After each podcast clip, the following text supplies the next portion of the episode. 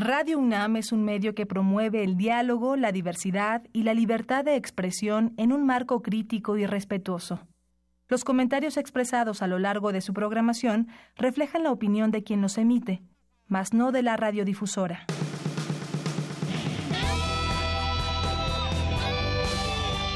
Prisma RU. Relatamos al mundo.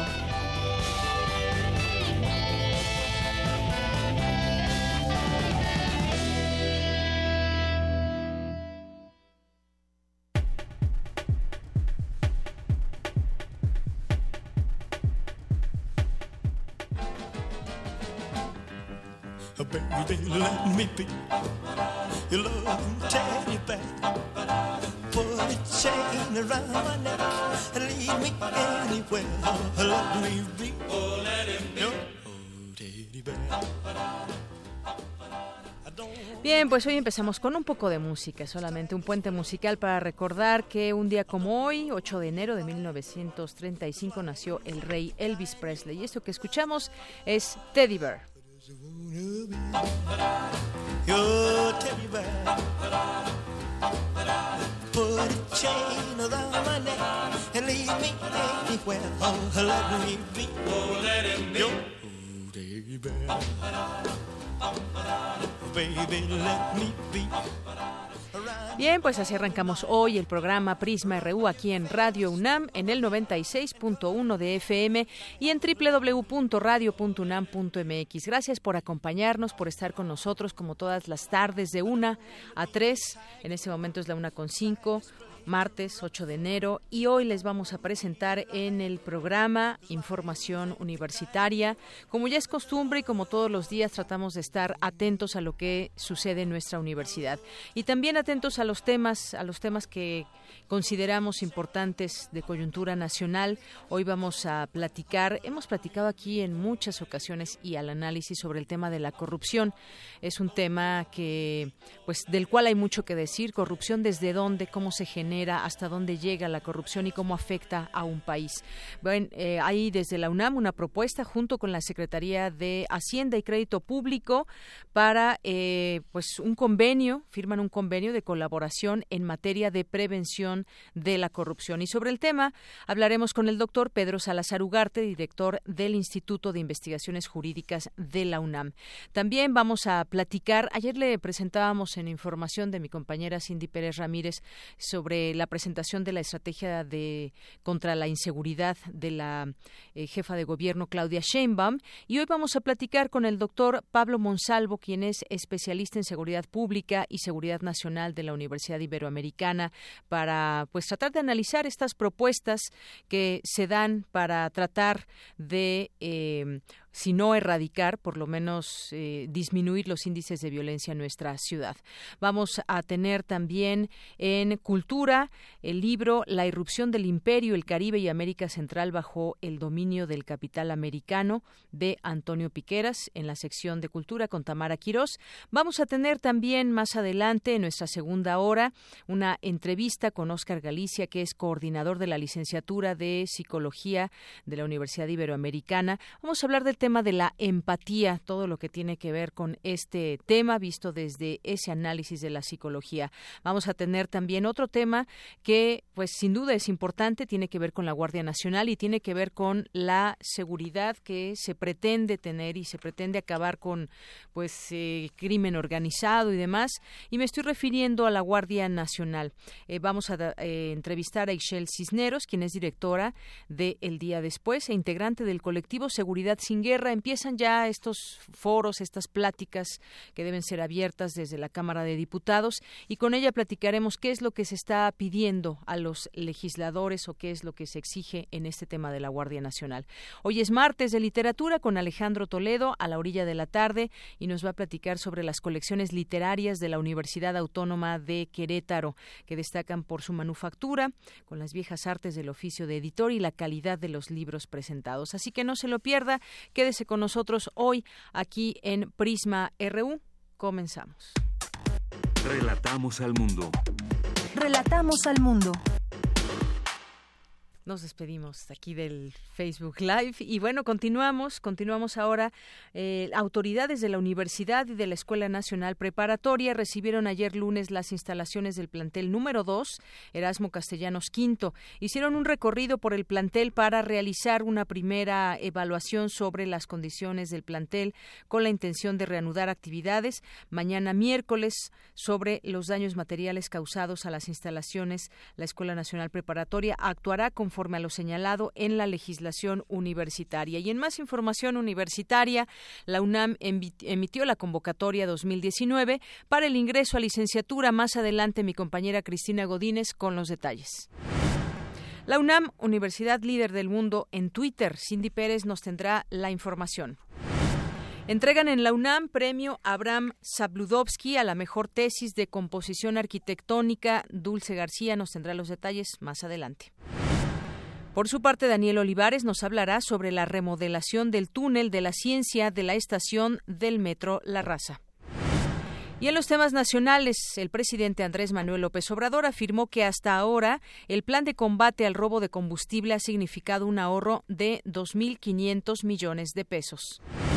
El presidente de la Organización Nacional de Expendedores de Petróleo, Roberto Díaz de León, estimó que si Pemex mantiene el ritmo de trabajo actual, el abasto de gasolina podría normalizarse el próximo viernes. El gobierno de México liberó en diciembre a 16 presos políticos y revisan otros 368 casos que han detectado hasta el momento, informó la Secretaría de Gobernación, la secretaria Olga Sánchez Cordero.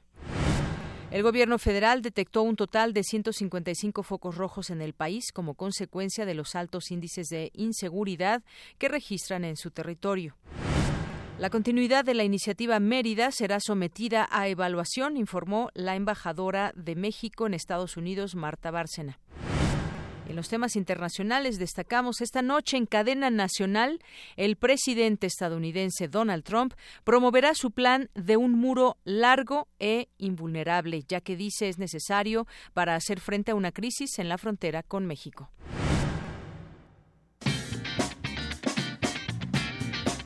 Hoy en la UNAM, ¿qué hacer y a dónde ir? TV UNAM retransmitirá la segunda temporada de Chamuco TV, programa de televisión conducido por los moneros Antonio Olguera, José Hernández y Rafael Pineda Rapé. En una amena charla, estos caricaturistas abordan los temas más trascendentales e importantes de México, en voz de los protagonistas de la vida política de nuestro país. Sintoniza hoy la señal de TV UNAM por el canal 20.1 de televisión abierta en punto de las 20:30 horas.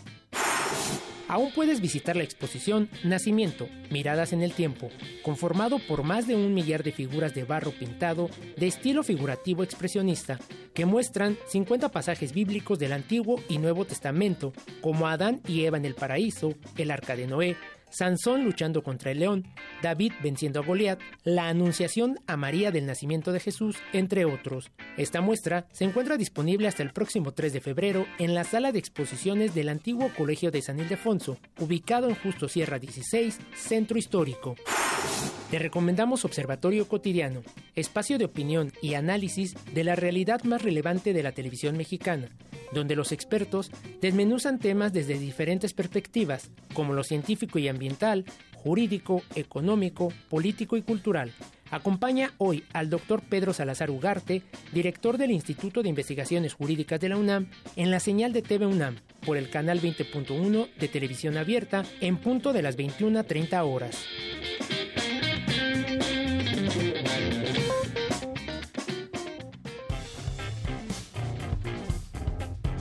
Campus RU.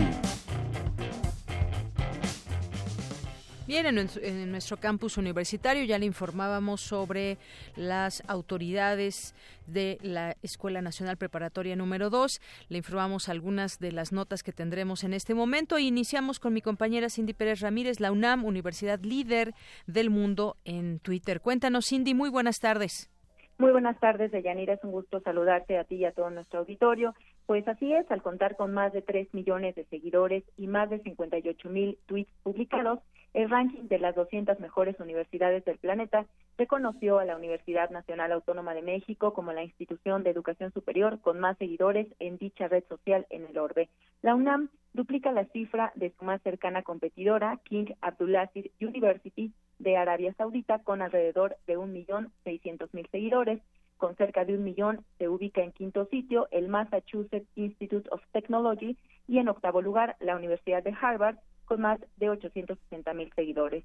El Instituto Politécnico Nacional aparece en décimo sitio con más de 790 mil instituciones, eh, perdón, seguidores. Instituciones como el ITES de México y las universidades de Oxford, Cambridge y Yale tienen más de 400 mil seguidores.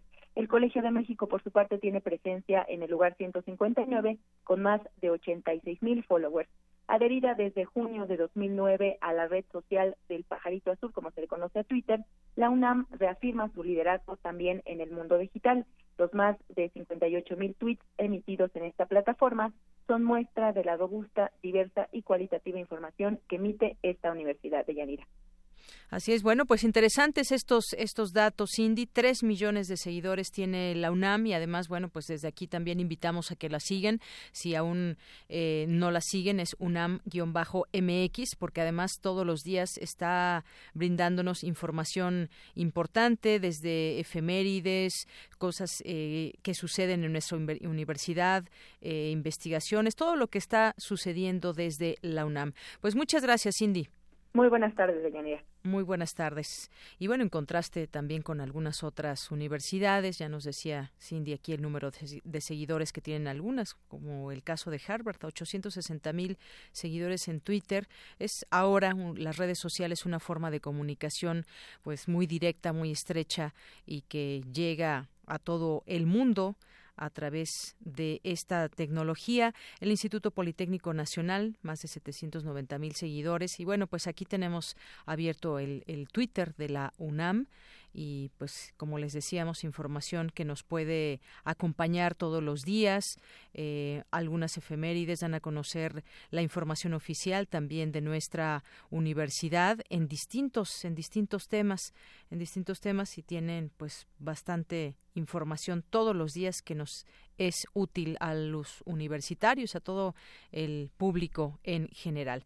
Bien, pues vamos a continuar ahora con mi compañera Cristina Godínez. La UNAM emitió la convocatoria 2019 para el ingreso a licenciatura. Adelante, Cristina. Así es, Deyanira. A través de la Dirección General de Administración Escolar, mejor conocida como DECAE, la UNAM emitió desde ayer la convocatoria para el concurso de selección febrero 2019 a todas sus licenciaturas en el sistema escolarizado y en el sistema Universidad Abierta y Educación a Distancia. Para conocer la convocatoria, los aspirantes deben de ingresar a la página electrónica servicios.degae.unam.mx diagonal febrero 2019. Después de leer la convocatoria y seguir los pasos que ahí se indican, el registro se realiza en la página www.escolar.unam.mx y se selecciona la convocatoria licenciatura UNAM febrero 2019 en el periodo del 8 de enero y hasta las 23 horas del 13 de enero de 2019, hora del centro de México. Cabe recordarle a los interesados que es necesario cumplir con todos los requisitos para realizar el registro, y entre ellos está el haber concluido totalmente los estudios de educación media superior, con un promedio mínimo de 7.0 o su equivalente. También leer y aceptar los términos y condiciones de la convocatoria, así como su instructivo, realizar el registro en las fechas establecidas y pagar el derecho a examen de selección en el periodo del 8 de enero y hasta las 15.59 horas del 14 de enero de 2019. Una recomendación para brindarles un mejor servicio es que el interesado haga por sí mismo el registro, ya que esto evita que el sistema se sature y en caso de saturación deben cerrar todo y reintentarlo unas horas después. Por último, los interesados pueden consultar los resultados ingresando a la página electrónica www.escolar.unam.mx el 25 de marzo de 2019. De Yanira, este es mi reporte. Buenas tardes. Gracias, Cristina. Buenas tardes. Relatamos al mundo. Relatamos al mundo. Porque tu opinión es importante, síguenos en nuestras redes sociales, en Facebook como Prisma RU y en Twitter como arroba PrismaRU.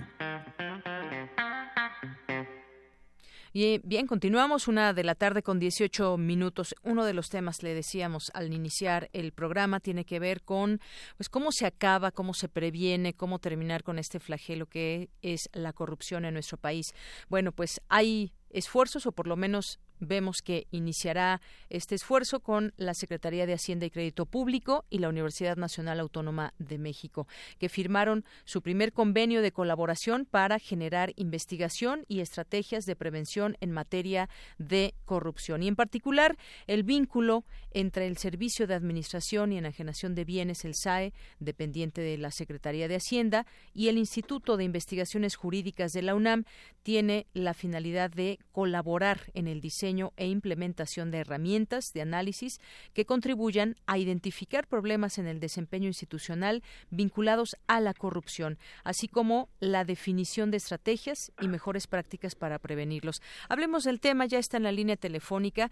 Le agradezco mucho que nos tome esta llamada, sea parte de este programa de, Radio UNAM Prisma RU, al doctor Pedro Salazar Ugarte, es director del Instituto de Investigaciones Jurídicas de la UNAM, justamente. Doctor, bienvenido, muy buenas tardes buenas tardes, muchas gracias por la invitación a tu programa, es un gusto estar con ustedes. Para nosotros es mucho mayor este gusto, doctor. Pues hablar de este tema es hablar de muchas cosas, se abre, abrimos muchos caminos cuando hablamos o nos referimos al tema de la corrupción, pero específicamente háblenos de este eh, convenio entre la Secretaría de Hacienda y la UNAM. Claro que sí, eh, me da mucho gusto, digamos, poder platicar de este esfuerzo eh, de vinculación institucional en efecto, el secretario, el director general del SAE, Ricardo Rodríguez Vargas, y un servidor, hace eh, algunos días firmamos nuestro primer convenio de colaboración con esta administración y con, digamos, esta eh, administración de la Secretaría de Hacienda para poner una serie de eh, puntos en la agenda de colaboración entre las dos instituciones en torno al tema precisamente de corrupción y de impunidad. Eh, se trata de un convenio muy importante porque es de alguna forma un relanzamiento de la vinculación del Instituto de Investigaciones Jurídicas, en este caso con la Secretaría de Hacienda, en uno de los temas que son, digamos, prioritarios en nuestra, en, nuestra agenda de investigación y sobre los cuales tenemos una serie de iniciativas que hemos venido trabajando ya desde hace varios años. Hay que recordar que de muchas maneras el Instituto de Investigaciones Jurídicas eh, participó en la construcción del Sistema Nacional Anticorrupción eh, hace ya algunos años y que hemos tenido además una serie de sesiones del Comité de Participación Ciudadana de dicho sistema en las instalaciones del propio instituto a lo largo del tiempo y que además tenemos, entre otros proyectos y líneas de investigación, un observatorio sobre corrupción e impunidad, que es un proyecto en realidad de toda la universidad, porque es un proyecto papita, digamos, uno de estos proyectos financiados con recursos de la universidad y que vincula al Instituto de Investigaciones Jurídicas con otras múltiples entidades de la universidad, porque es un proyecto que mira el problema de la corrupción y de la impunidad en toda su complejidad. Y en ese sentido, lo estudiamos, por supuesto, desde la perspectiva jurídica, pero también con el mirador de otras disciplinas.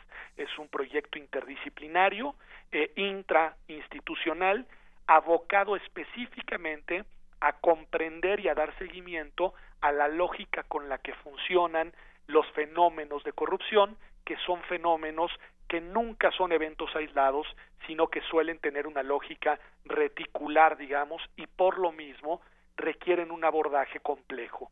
Bueno, en, digamos, a la luz de estos esfuerzos institucionales, eh, hemos entrado en contacto con la Secretaría de Hacienda, en concreto con el SAE, para aprovechar que también por el lado del gobierno eh, eh, actual, del, del, del gobierno de, federal del país, hay una voluntad y hay un compromiso declarado públicamente y con este tipo de convenios materializado en acuerdos intrainstitucionales de emprender un importante esfuerzo de inhibición, de combate y eventualmente de sanción a los actos de corrupción y en eso el conocimiento pues que proviene de la universidad, que es un conocimiento que debe tener una eh, rigor técnico y una vocación de incidencia social, pues se pone al servicio del país en esta vinculación.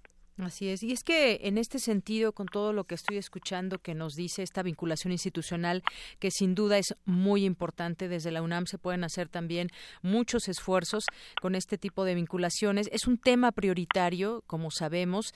Este observatorio sobre corrupción es muy interesante, todo lo que nos, lo que nos platica, pero pues la corrupción desafortunadamente en este país, doctor, ha encontrado ese caminito, incluso para esconder ciertas prácticas y que pues mucha gente eh, sea presa fácil o provoque la corrupción desde el ámbito donde se encuentre, sobre todo muchas autoridades. Si nos ponemos a, recordar o poner ejemplos, pues está, por ejemplo, el caso de las empresas fantasma, que es finalmente un tema de corrupción que ha dañado mucho las arcas, sobre todo de distintos gobiernos.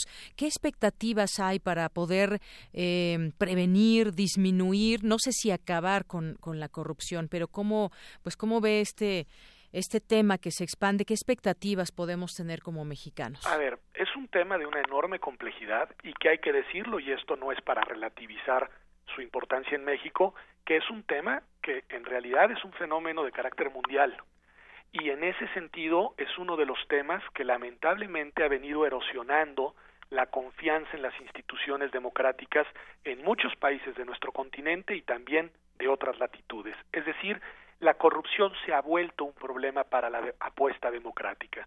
La corrupción está poniendo en vilo y en, y en riesgo a todo el proyecto del constitucionalismo democrático que ya desde hace varias décadas se ha emprendido en muchos países de Occidente.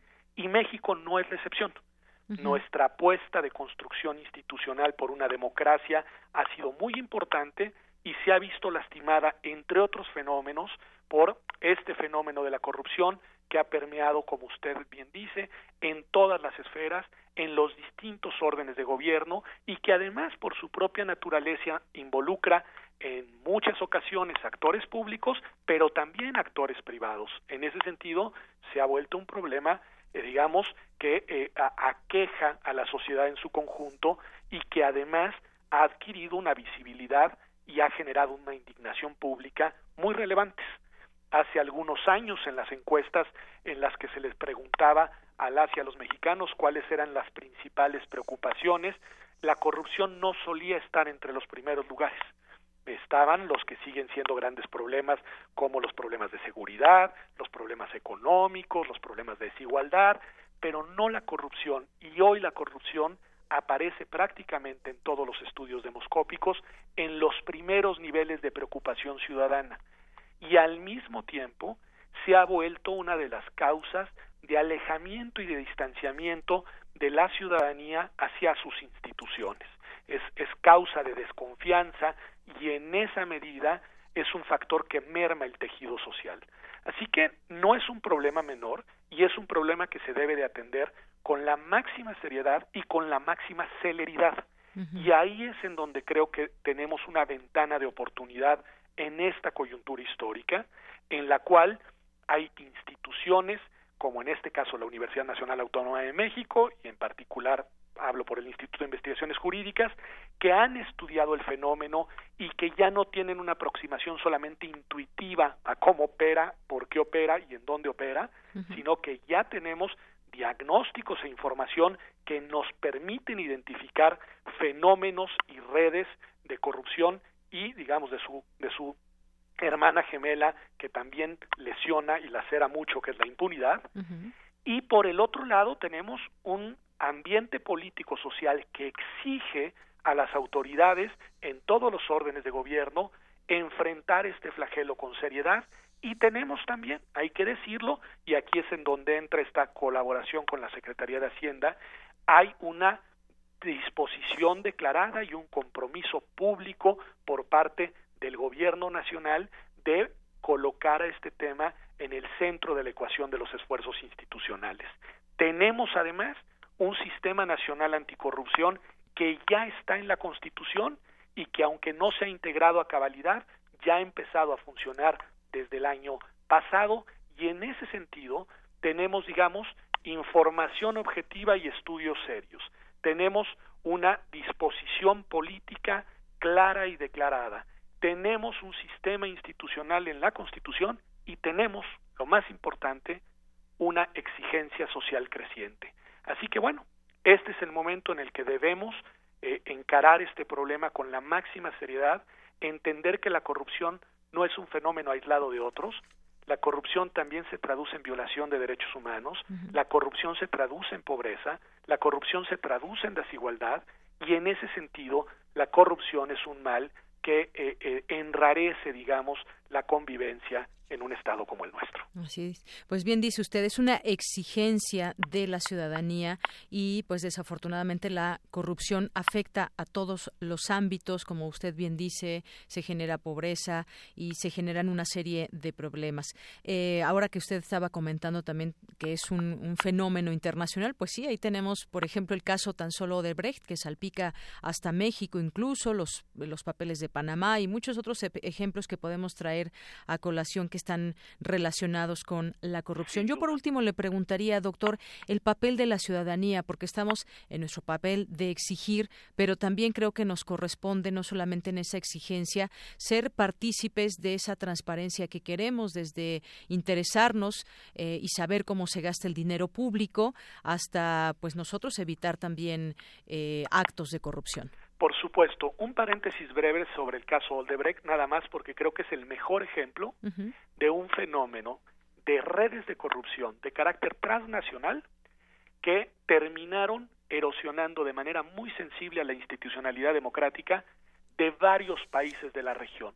Si uno piensa, por ejemplo, en la cantidad de eh, funcionarios y exmandatarios de países de nuestra región latinoamericana que han sido eh, procesados o enfrentan causas por corrupción a partir de este fenómeno y los efectos nocivos para procesos electorales, los efectos nocivos para las instituciones políticas que ha tenido, creo que es el mejor ejemplo de cómo la corrupción erosiona la institucionalidad democrática.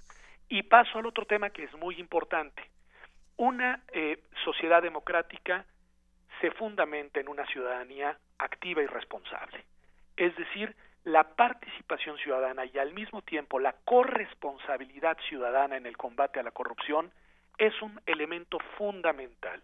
Por un lado, por supuesto que la exigencia y la utilización, ojalá cada vez más intensa, de las instituciones con las que contamos para, por ejemplo, acceder a la información pública, para conocer la información a través de las políticas de transparencia, para eso tenemos ya institutos garantes encargados de ese tipo de funciones, para acceder a instituciones como las comisiones de derechos humanos y utilizarlas, en fin, la utilización de las instituciones por parte de la ciudadanía es condición necesaria para que esas instituciones den resultados.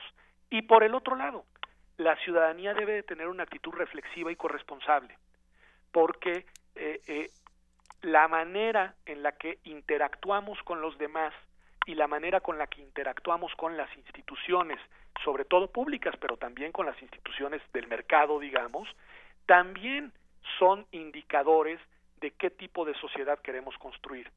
Si nuestra forma de vinculación está basada en la transparencia, en la honorabilidad, en la honestidad, en la rendición de cuentas, desde la ciudadanía vamos a generar también contextos, digamos, de alguna manera de antídotos frente a los fenómenos de corrupción. Y en ese sentido, las y los ciudadanos somos corresponsables también de esta batalla. Esto no quiere decir que el Estado no tenga una responsabilidad muy importante, no es restarle relevancia a los actores, digamos, institucionales, pero es también colocar la lupa en el quehacer cotidiano de la convivencia entre las personas que componemos a la sociedad mexicana. Muy bien. Bueno, pues nos quedamos con esto último, doctor, esa actitud que debemos de tener como ciudadanos reflexiva, reflexiva y corresponsable. Pues es un tema que habremos de seguir platicando. Este convenio está arrancando y además leo que tiene, eh, pues bueno, será parte de él distintas formas de comunicación, desde coloquios, habrá también eh, cursos, conferencias, seminarios, diplomados, para que pues podamos permearnos de todas estas estrategias que están en marcha y que nosotros como ciudadanos debemos participar. Doctor, muchas gracias. Al contrario, muchísimas gracias y muy buenas tardes. Muy buenas tardes. Fue el doctor Pedro Salazar Ugarte, director del Instituto de Investigaciones Jurídicas de la UNAM. ¿Y usted qué opina sobre ese tema de la corrupción? Es una, pues uno de los objetivos, una de las eh, metas, disminuir este estos índices de corrupción que aquejan específicamente a nuestro país. Sabemos que es un fenómeno mundial, pero en nuestro país pues tenemos esa posibilidad de pues disminuir estas cifras a través de eh, pues estrategias que están en camino. Tu opinión es muy importante. Escríbenos al correo electrónico prisma.radiounam@gmail.com. Queremos escuchar tu voz. Nuestro teléfono en cabina es 55 36 43 39. Bien, continuamos una de la tarde con 34 minutos.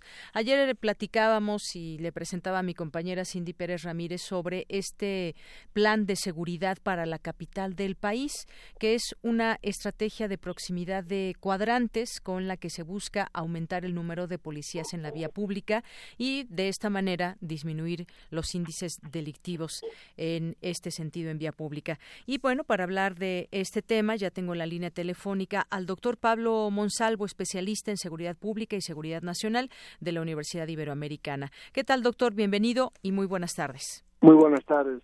Gracias por invitar y estoy a su orden. Doctor, pues en primer lugar, eh, preguntarle qué opina sobre este programa que se presenta, este plan de seguridad para la capital del país.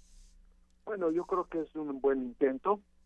Deseamos que la jefa de gobierno, pues, en su planteamiento eh, tenga éxito. La verdad es que todos los que vivimos en la Ciudad de México y sus alrededores, pues sí necesitamos tener esa convicción de seguridad para poder caminar en el propósito de vida. Y lamentablemente, pues eh, estamos viviendo, opinado por los medios de comunicación y por la gente en general, pues en un medio totalmente inseguro. Así es que sí se desea que la jefa de gobierno tenga éxito en este plan. Ahora, desde el punto de vista eh, científico, eh, no basta que haya cuadrantes. Lo que se requiere es que los que integran el cuadrante, en primer lugar, sean expertos, científicamente hablando, y en segundo lugar, que están involucrados en la comunidad. Esto es, la, la comunidad debe capacitar a su personal con la ayuda del Estado para que quienes forman parte de la comunidad sean los que defiendan los intereses de la propia comunidad, siendo capacitados y dándoles la autoridad jurídica de la ley para que puedan hacerlo porque si llegan gentes de que forman parte de los cuadrantes que no conocen eh, la, la, sociedad de ese, cuadrante, los habitantes, los problemas, la, inseguridad, pues por más que lleven una mentalidad de querer resolver el problema, no lo van a poder hacer porque no tienen el conocimiento ni información.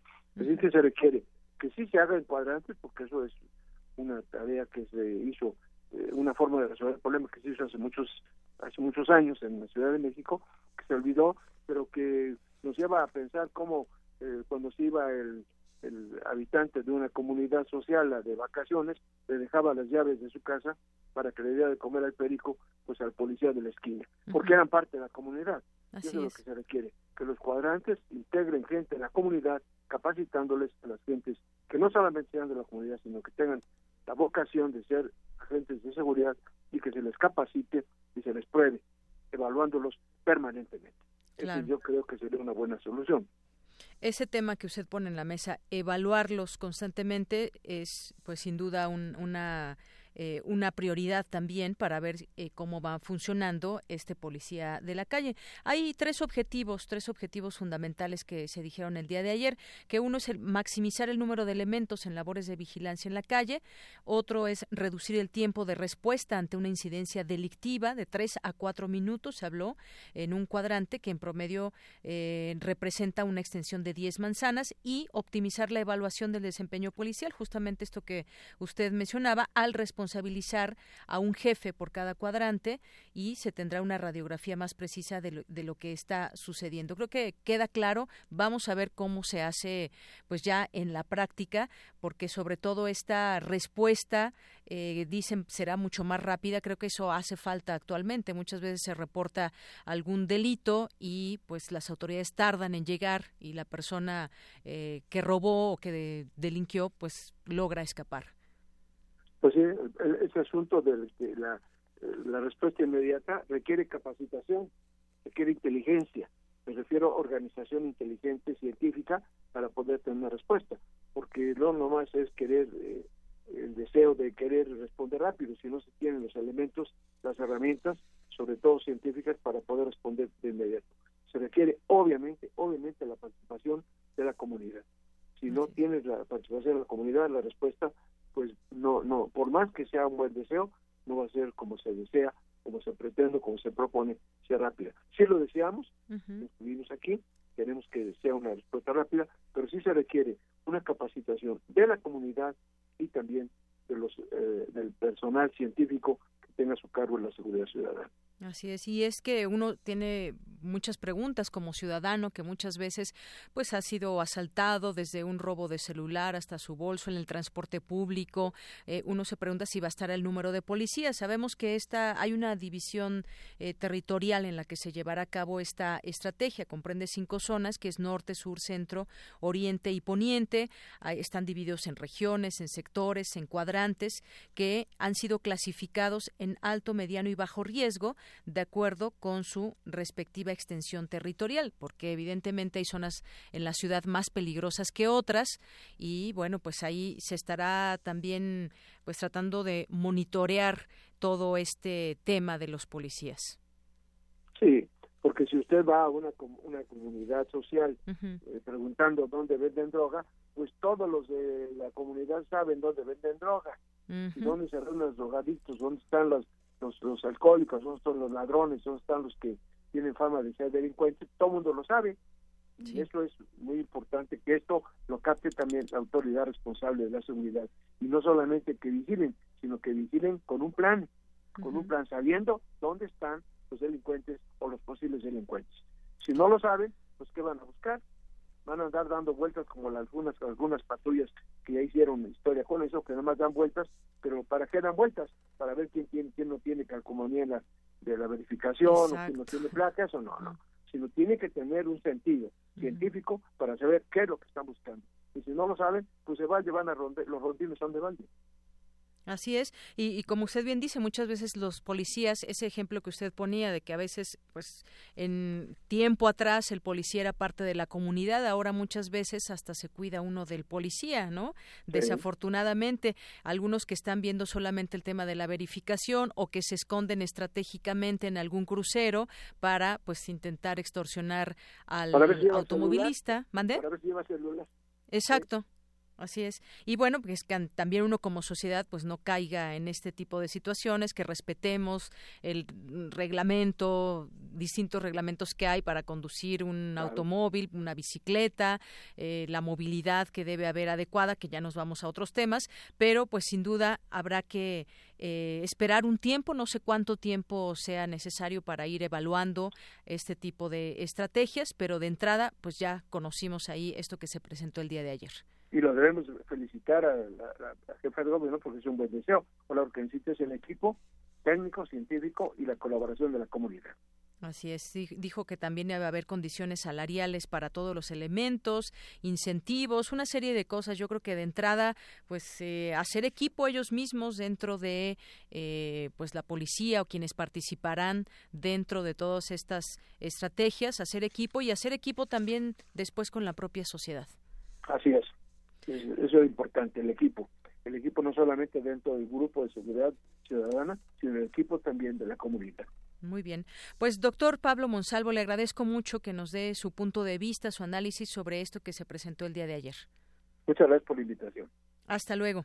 Hasta luego, buenas tardes. Muy buenas tardes. Es el doctor Pablo Monsalvo, especialista en seguridad pública y seguridad nacional de la Universidad Iberoamericana. Relatamos al mundo. Relatamos al mundo. Continuamos una con 42 minutos. Algunos de los temas nacionales que queremos destacar en este día para ustedes y que también puedan opinar sobre todo esto que está sucediendo. Bueno, el despliegue de seguridad con elementos del Ejército y la Marina en instalaciones de Pemex y refinería ha generado un descenso del 77.6% del robo de combustible. De 787 pipas que se robaban al día en promedio, bajó a 177 tras el inicio del operativo Fue lo que detalló hoy por la mañana el presidente Andrés Manuel López Obrador. Sostuvo que ello representa un ahorro de 2.500 millones de pesos que dejó de fugarse por la sustracción de hidrocarburos. Un tema que pues seguiremos eh, viendo cómo se eh, desempeña esta estrategia para poder pues conocer de estas cifras justamente que se dan que se van dando y el desabasto también por otra parte que se había eh, generado a raíz de esa estrategia. Alrededor de cuatro mil elementos del ejército y la marina asumieron la seguridad de las refinerías de Salamanca Guanajuato Ciudad Madero Tamaulipas Salina Cruz Oaxaca Minatitlán Veracruz y Cadereyta Nuevo León además de terminales y centros de almacenamiento de Pemex que también se localizan en Estado de México y Querétaro. Por lo pronto también el desabasto continúa, la escasez de gasolina en Morelia, Michoacán, aunada al regreso a clases de los estudiantes tras el periodo vacacional. El día de ayer, por lo menos, y continúa, pues muchos automovilistas, transportistas están formados en largas, largas filas que se hacen. Se estima que 70% de las 95 gasolineras estuvieron cerradas, que bueno, pues es un número bastante grande. Eh, hay una declaración que hace una investigadora y dice que debido a los grandes a las grandes proporciones de extracción de combustibles fósiles, la humanidad disfrutará apenas de 30 años más de petróleo convencional, cuatro décadas de gas natural, ocho de uranio y las dos siguientes los dos siguientes siglos de carbón, advirtió la investigadora de la Universidad Autónoma Metropolitana Aleida Azámar Alonso. Bueno, interesante esta cifra. Vamos a buscarla para poderla entrevistar y que nos dé más detalles de esta de esta declaración estos números que llaman mucho la atención. Bueno, por otra parte, por otra parte en otro tema, el gobierno federal analiza 368 casos de personas detenidas en el país que denunciaron ser presos políticos para determinar su posible liberación mediante la mesa especial para dichos casos dentro de la unidad de justicia creada al interior de la Secretaría de Gobernación. El día de hoy, durante su conferencia de prensa matutina en Palacio Nacional, el presidente López Obrador sostuvo que el objetivo es que no haya presos políticos, que ningún ciudadano sea víctima de represalias por su manera de pensar, por su postura política. De diciembre a la fecha, 16 presos políticos han sido liberados, informó la secretaria de Gobernación. Olga Sánchez Cordero y el equipo del Gobierno federal trabaja en la revisión de 368 casos de personas privadas de su libertad de manera ilegal. Bien, pues sí, y mucha gente que en su momento hasta por defender un bosque han sido encarcelados, presos políticos, por defender sus territorios. Y bueno, pues estos casos, que son 368, estarán siendo analizados. Eh, por otra parte, el Gobierno de México otorgará tarjetas de residente temporal con permiso de trabajo, trabajador fronterizo, solicitante de la condición de refugiado, visitante por razones humanitarias, visitante regional o persona en tránsito hacia otro país a migrantes que ingresen a territorio nacional de forma ordenada y busquen quedarse o tomar ruta hacia Estados Unidos, es lo que dijo la secretaria de Gobernación. Y también dijo que el Gobierno de México tiene conocimiento de que una nueva caravana de migrantes provenientes de Centroamérica llegará al país a mediados de este mes y ya las autoridades se están preparando para que su ingreso sea ordenado. Esto también en el marco de la reunión de embajadores y cónsules convocada por la Secretaría de Relaciones Exteriores. Ahí la funcionaria argumentó eh, que tener una política migratoria sin control ha derivado en casos como el de San Fernando, Tamaulipas, donde se encontraron los cadáveres de 72 migrantes. Y bueno, pues estaremos atentos a esta nueva caravana de migrantes que intentan llegar a Estados, Estados Unidos y que ahora además es un día pues importante para eh, Donald Trump en este tema donde en cadena nacional pues estará dando a conocer datos porque él no ha quitado el dedo del renglón en seguir construyendo un muro que separe a México de Estados Unidos. En otra información, eh, la nueva administración recibió la Secretaría de Seguridad y Protección Ciudadana antes Comisión Nacional de Seguridad, con un adeudo de casi 10 mil millones de pesos por conceptos de pago a hoteles, alimentos, combustible para la operación y pago de bonos pendientes a elementos de la Policía Federal. En lo que respecta al pago de hoteles por el hospedaje a los federales que están desplegados, la deuda es de casi 5 mil millones de pesos. Sin embargo, el secretario Alfonso Durazo indicó que están comprometidos a pagar esta deuda. En otra información, el juzgado cuarto de distrito con sede en Tabasco otorgó el arresto domiciliario al exgobernador Andrés Granier Melo, de 70 años, y deberá continuar su proceso en el domicilio con sede en la calle Cerrada eh, bueno, pues ahí, allá en, aquí en la Ciudad de México. Y también la tarde de ayer el presidente Andrés Manuel López Obrador se reunió con los familiares del líder revolucionario Emiliano Zapata. Cabe recordar que en las pasadas elecciones federales los descendientes del llamado caudillo del sur demostraron su apoyo a López Obrador para dirigir al país en los próximos años. De acuerdo con declaraciones del presidente, este año 2019 será dedicado a Emiliano Zapata al conmemorarse el centenario de su fallecimiento, un tema que también habremos de estar eh, platicando, tocando en este espacio. Los 280 vehículos, en otro tema, que con, con, que contaba el Estado Mayor Presidencial, 280 vehículos, serán distribuidos a las áreas de seguridad pública, informó el presidente. Indicó que ahora que desapareció este grupo que se dedicaba al resguardo del Ejecutivo y de funcionarios de primer nivel, reportaron la entrega de 280 vehículos, entre ellos 80 camionetas, la mayoría de ellas blindadas. Y pues eh, para terminar esta sección nacional, también durante la presentación del plan de acciones para fortalecer el sistema financiero mexicano, el presidente López Obrador aseguró que durante su mandato no se van a aumentar los impuestos, ni mucho menos a crear nuevos, además de que se comprometió a no aumentar la deuda externa ni el déficit. Bueno, pues ya con la deuda externa que tenemos, eh, pues ya con eso creo que nos basta. Bien, pues continuamos y nos vamos a la sección de cultura. Relatamos al mundo. Relatamos al mundo.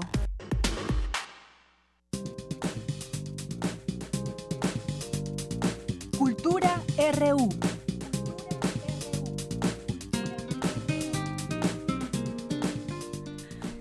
Bien, pues ya estamos en Cultura. ¿Qué tal, Tamara Quiroz? Muy buenas tardes. Deyanira, muy buenas tardes. ¿Cómo estás? Muy bien, muchas gracias. ¿Tú qué, tal? Yo también muy bien, Deyanira. Hoy es un gusto saludar a todos aquellos que nos acompañan a través de la frecuencia de Radio UNAM. Deyanira, sabemos que uno de los, de los propósitos de fin de año para iniciar uno nuevo casi siempre es leer más, ¿no? Comúnmente es voy a hacer ejercicio, voy a hacer diferentes cosas o, seguirlas haciendo. Bueno, en este caso, eh, en esta tarde vamos a compartirles un libro que aborda algunos mitos históricos. Esos mitos que muchas veces están alimentados por tesis aparentemente válidas. El libro se titula Irrupción del Imperio, el Caribe y América Central bajo el dominio del capital norteamericano 1898-1940. El objetivo principal de esta publicación, que reúne siete textos, es, es, entender cómo las grandes corporaciones, la injerencia en la soberanía y las intervenciones militares secretas o directas desbastaron eh, toda amenaza a los intereses económicos y geoestratégicos de Estados Unidos, incluidas las manifestaciones populares de rechazo. Este libro es un trabajo en conjunto coordinado por Guy Pierre y José Antonio Piqueras. Guy Pierre es historiador eh, haitiano y profesor de Historia Económica de la Universidad Autónoma de la Ciudad de México. También ha impartido clases en la UAM Iztapalapa y es presidente de honor de la Asociación de Historia Económica del Caribe, la cual contribuyó a fundar. Por otra parte, el otro coordinador, José Antonio Piqueras, es catedrático de Historia Contemporánea de la Universidad Jaume I de Castiñón y bueno, es eh, en la que dirigen esta universidad el grupo de Historia Social Comparada. Es especialista en historia de las relaciones sociales y de las actitudes políticas. Desde 1988 codirige la revista Historia Social y bueno, también ha sido profesor en universidades e instituciones españolas y latinoamericanas. Sus últimos libros son Cánovas y la derecha española del magnicidio a los neocon y Bicentenarios de Libertad, la fragua de la política en España y las Américas y actualmente es coordinador de Irrupción del Imperio, el Caribe y América Central bajo el dominio del capital norteamericano 1898-1940. Para ampliar un poco la génesis de, de, la publicación, bueno, pues conversamos con José Antonio Piqueras y esto nos dijo acerca del libro. El libro se ocupa de lo que es el inicio de una época en la cual los Estados Unidos de América empieza a realizar una política expansiva distinta a la que haya podido hacer antes no es una política de ocupación de territorios sin más, como ocurrió en su expansión hacia el oeste, sobre territorios indios, indígenas, o lo que fue arrebatarle a México eh, buena parte de su territorio a mediados del siglo XIX. Esta es una expansión, eh, no digamos eh, silenciosa, porque la fecha que señalamos es el año 98, en la cual ingresa mediante una guerra en zonas nuevas como es el Caribe, como es Filipinas, en el Pacífico, y además se anexiona territorios o bien establece una presencia militar temporal que le permite hacer unas nuevas reglas de juego. ¿no? Y lo mismo ocurre con Centroamérica mediante intervenciones puntuales, pero que va dictando la política de algunos de estos estados. Esa es una época nueva en la cual Estados Unidos empieza a exportar capitales, capital bancario. El libro se ocupa de analizar los casos de eh, Cuba, Puerto Rico, de Haití, de República Dominicana, eh, de Panamá a raíz de su separación de Colombia y luego también a través de lo que es una experiencia de un banco que debía financiar exportaciones norteamericanas a esta misma región, incluida México, y finalmente sirve para financiar inversiones en infraestructuras, entre ellas la carretera panamericana y otras que facilitan las exportaciones de estos países con destino a Estados Unidos. El libro trata de mostrar lo que sería la aparición de un imperio que mezcla los intereses económicos con los intereses geopolíticos, que le permite situarse en la región y que le permite mediante inversiones directas, cosa que no era habitual, y hacerlas en el medio agrario, en segundo lugar de capital bancario, mediante bancos que prestan créditos pero también que invierten en deuda, eh, y luego también lo que ya serían eh, eh, de tierra, las, grandes latifundios que va a poner a su nombre o que va a condicionar las estructuras de estos territorios a favor de economías dirigidas hacia la exportación pues, de azúcar, de café, de banano, de ciertos productos que siendo muy específicos van a ser muy importantes como experiencia, como laboratorio de lo que luego es la actividad de Estados Unidos con respecto al hemisferio occidental, que es como lo denominará, y otras experiencias más allá de estas fronteras. En, esta conversación que tuvimos con el doctor Piqueras, bueno, nos platicó que los textos reunidos fueron encargados a especialistas en las historiografías internacionales. Entre ellos está Alejandro García Álvarez, eh, quien es experto en historia bancaria y las grandes empresas corporativas estadounidenses. Él en su texto se centra en la importancia de, del National City Bank de Nueva York y este es el primer capítulo del libro. Este primer capítulo aborda la expansión del capital norteamericano en Cuba. García Álvarez, bueno, habla eh, de cómo un banco que viene a cubrir un espacio en realidad produce un mecanismo de crédito que va desplazando a otras entidades previas. Créditos a empresas, en este caso azucareras, que finalmente acaban en manos del propio banco para así crear una gran corporación dependiente de una entidad bancaria, infringiendo las leyes de los Estados Unidos. Y bueno, también se abordan diversos casos de las disputas de control de capital en Puerto Rico, Santo Domingo y también en Panamá, solo por mencionar algunos países. Y dentro de la coordinación del libro, Guy Pierre, eh, quien radica ya en México ya desde hace varios años, él se encargó de los debates en torno a la utilidad o falla o la falta de aprovechamiento del capital en Haití. Él se centró en Haití y hace un análisis en, la, en las condiciones de desarrollo. Y bueno, Irrupción del Imperio es un libro que, que fue debatido para ofrecer una visión conjunta que finaliza con una síntesis de José Antonio Piqueras, a quien escuchamos ah, hace unos segundos. Y bueno, él realiza una conceptualización del caso del Caribe y Centroamérica que es pues, una muestra. A principios del siglo XX, los bajos resultados económicos en la región pues, fueron atribuidos a una escasa producción agrícola y al aumento demográfico desmesurado. Vaya, una imagen eh, contraria a la que exponen las fuentes de reciente hallazgo. Así que, bueno, si les interesa realizar una relectura crítica, en este libro pues van a encontrar una muestra de que el subdesarrollo regional se afianzó por la concentración de capitales hacia una metrópoli encubierta. Esa metrópoli, bueno, pues es Estados Unidos. El libro es Irrupción del Imperio, el Caribe y América Central bajo el dominio del capital norteamericano, 1998-1940, y lo encuentran bajo el sello editorial de ACAL. Esa es una de nuestras propuestas de esta semana, una propuesta eh, de, pues, para que vayamos metiéndonos también en esa historia y de cómo la historia repercute en nuestro presente de Yanira. Y ya para finalizar, vamos a invitarlos al teatro porque tenemos 10 pases dobles para la obra Quiero volverme supernova.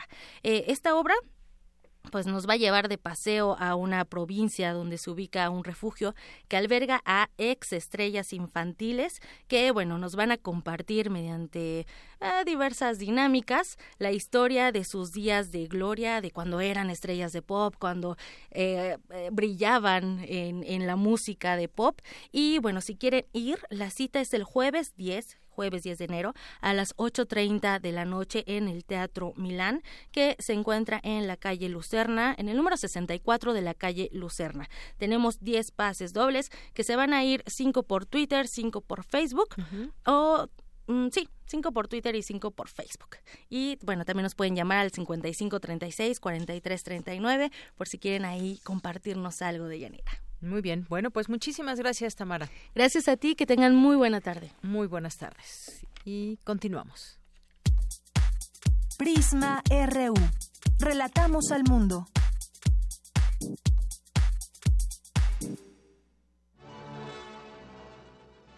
...2019...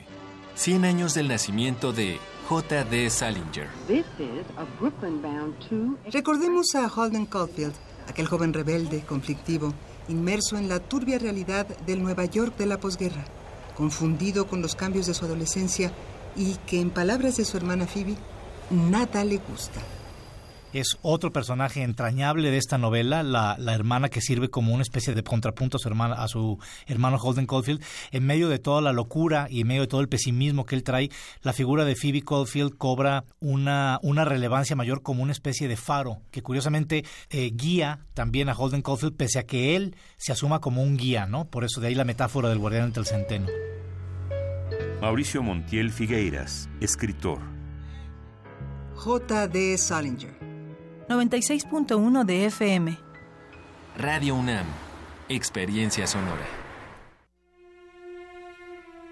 Hubo un tiempo en el que todas las artes interactuaron sobre los escenarios para crear el más sublime de los espectáculos. Radio UNAM te invita a expandir tu panorama musical en el curso Templo en el Oído, una historia cultural a través de seis obras maestras de la ópera: L'Orfeo, Electra, Tristán e Isolda, La Damation de Faust, Tosca y Falstaff. Imparte Otto Cázares. Todos los sábados, del 2 de febrero al 9 de marzo, de las 10.30 a las 14 horas, en la sala Julián Carrillo de Radio UNAM. Adolfo Prieto, 133, Colonia del Valle, cerca del Metrobús Amores.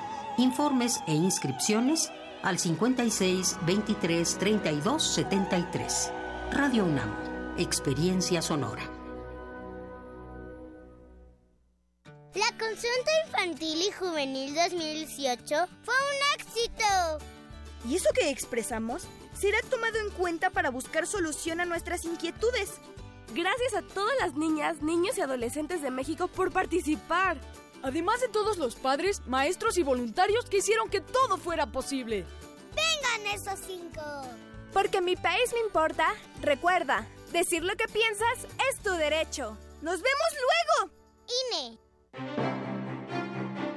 El antiguo Colegio de San Ildefonso invita a la exposición Nacimiento, Miradas en el Tiempo. Reúne más de mil figuras de barro elaboradas por el artesano veracruzano Felipe Nieva en la primera mitad del siglo XX. Las piezas son personajes bíblicos como Adán, Eva, José, María, Jesús, San José pidiendo posada, el nacimiento del niño Jesús y los Reyes Magos. Nacimiento, Miradas en el Tiempo se puede visitar en el antiguo Colegio de San Ildefonso, centro histórico de la Ciudad de México.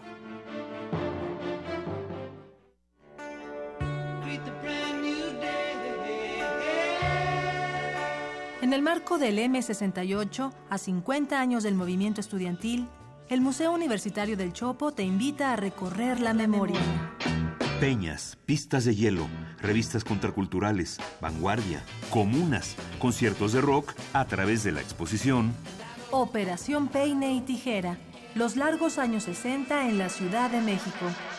Revisión histórico-cultural de un periodo en donde el crecimiento urbano de la capital del país, las prácticas artísticas experimentales, los nuevos usos de la cultura del ocio, los movimientos políticos y sociales y los eventos disruptivos del orden público contrastaron con las estrategias autoritarias del régimen para contener los efectos de la modernización del país.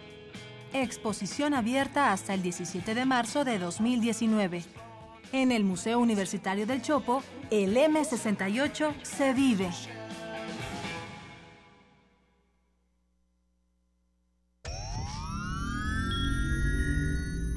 Tienes las ideas, tienes el talento, tienes la disposición, pero te faltan los medios.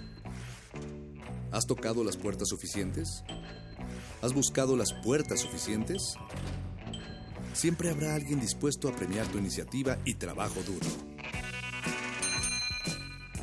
¿Buscas una beca? ¿Un premio nacional o internacional? ¿Un financiamiento? Solo necesitas la orientación correcta. Bécame mucho. Toga y birrete para economías en decadencia.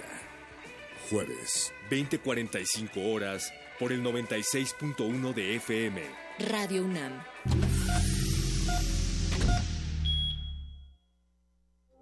Queremos escuchar tu voz. Nuestro teléfono en cabina es 55 36 43 39. Prisma RU. Relatamos al mundo. Bien, continuamos dos de la tarde con cuatro minutos y regresamos a nuestra segunda hora de Prisma RU aquí en Radio UNAM en el 96.1 de FM y en www.radio.unam.mx. Saludos a todas las personas que en este momento nos están escuchando, que se comunican ya con nosotros a través del teléfono 5536-4339, a través de nuestras redes sociales, arroba Prisma RU y Prisma RU en Facebook, que aquí leo que ya algunos han estado solicitando boletos para la obra de teatro Supernova y pues aquí les haremos saber a través de esa vía eh, quiénes son los ganadores. Por lo pronto también muchos saludos a De Jolly Corser, eh, List, que le gustaría asistir al Teatro Milán, eh, a Huitzilochtli también, a Maribel Hernández, muchos saludos, César Soto, Editorial Enequén, que también siempre está escuchándonos aquí muy atentos. El Sarco dice, los universitarios no tienen que hacer. Mm, con respecto a qué tema se habrá referido aquí nuestro amigo El Sarco. Alex Cardiel también, que además ya está inscrito en el curso de Otto Cázares que vamos a platicar en próximos días y que eh, pues nos acompaña también el día de hoy aquí de paso visitándonos en la cabina que además nos dice que cada vez que escucha al rey Elvis recuerda la película de Lilo y Stitch y su frase de su frase de Elvis era un buen ciudadano muchas gracias. Alberto Díaz también Andrea González Giorgio Istari eh, también por aquí Otto Cázares, que gran noticia nos dice, siempre pendiente además Otto Cázares del programa, de las redes sociales, muy atento.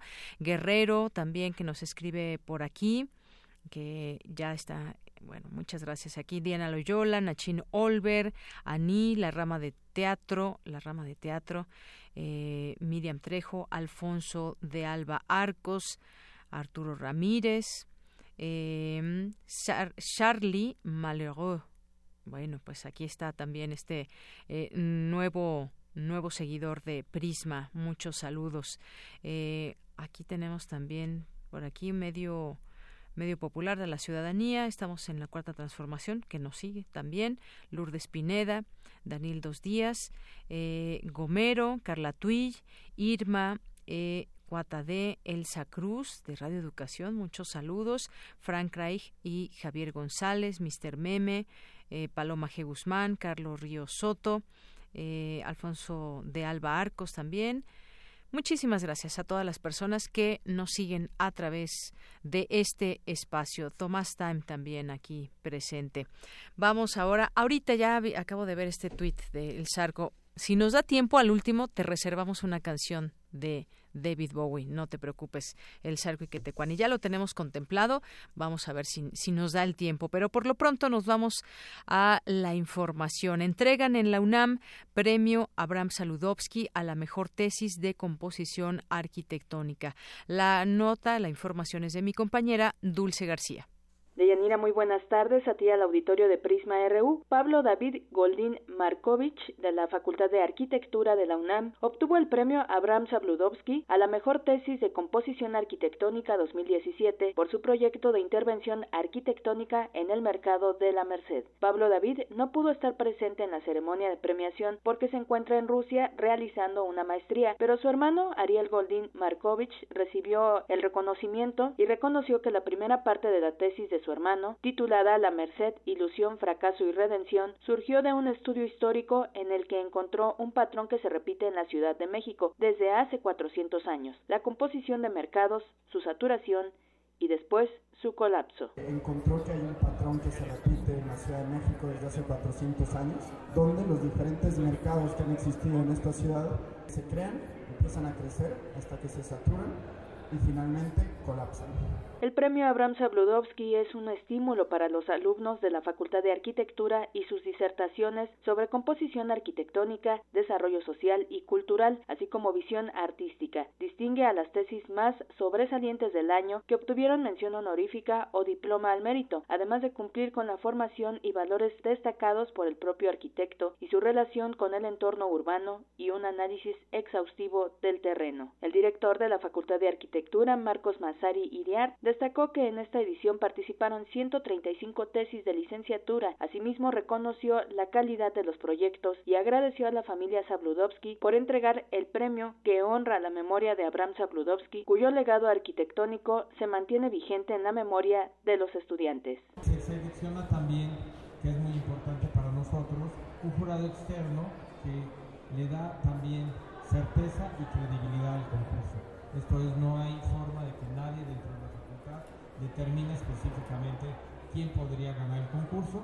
También estuvo presente Gina Sabludovsky, una de las promotoras de la continuidad de este reconocimiento, quien felicitó a los finalistas y consideró que el proyecto ganador es interesante y de relevancia arquitectónica, además de contar con una importancia emotiva para su familia, pues su padre, quien llegó a los cuatro años a México, creció en la Merced. Mi padre vino a los cuatro años a México, pero crecieron en la Merced, ahí se formaron y ahí incluso él relata cómo empezó en la arquitectura por un maestro de obras, que lo empezó a llevar a sus obras y ahí se inició. Entonces, emotivamente la Merced, pues era una cuestión fundamentalmente para él.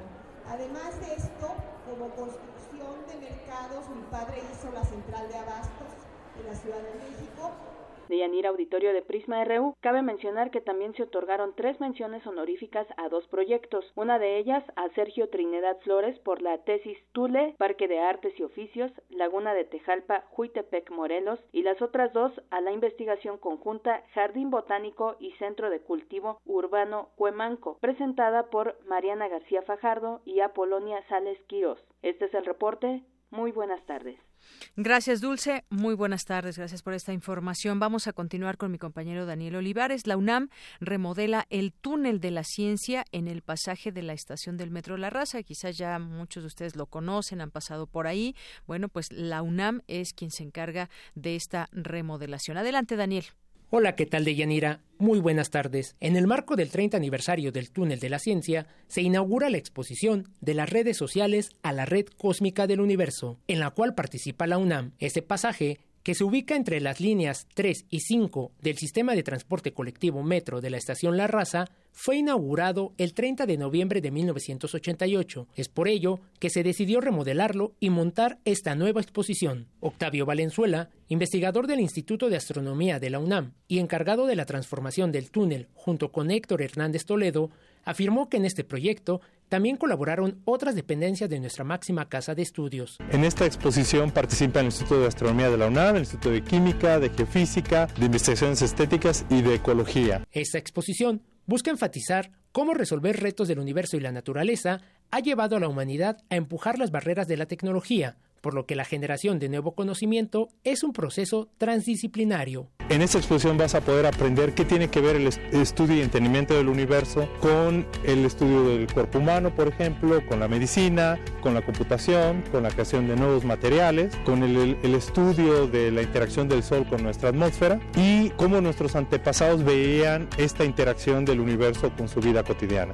En el túnel de la ciencia podrás disfrutar además de la bóveda celeste, donde se presentan las constelaciones del hemisferio norte y sur, además de imágenes de regiones del universo en donde se ha detectado material orgánico, la Vía Láctea, grandes explosiones de algunas estrellas, nebulosas planetarias, estallidos de supernovas y el reciente descubrimiento de las ondas gravitacionales que ocurren cuando dos agujeros negros o dos estrellas de neutrones chocan entre sí.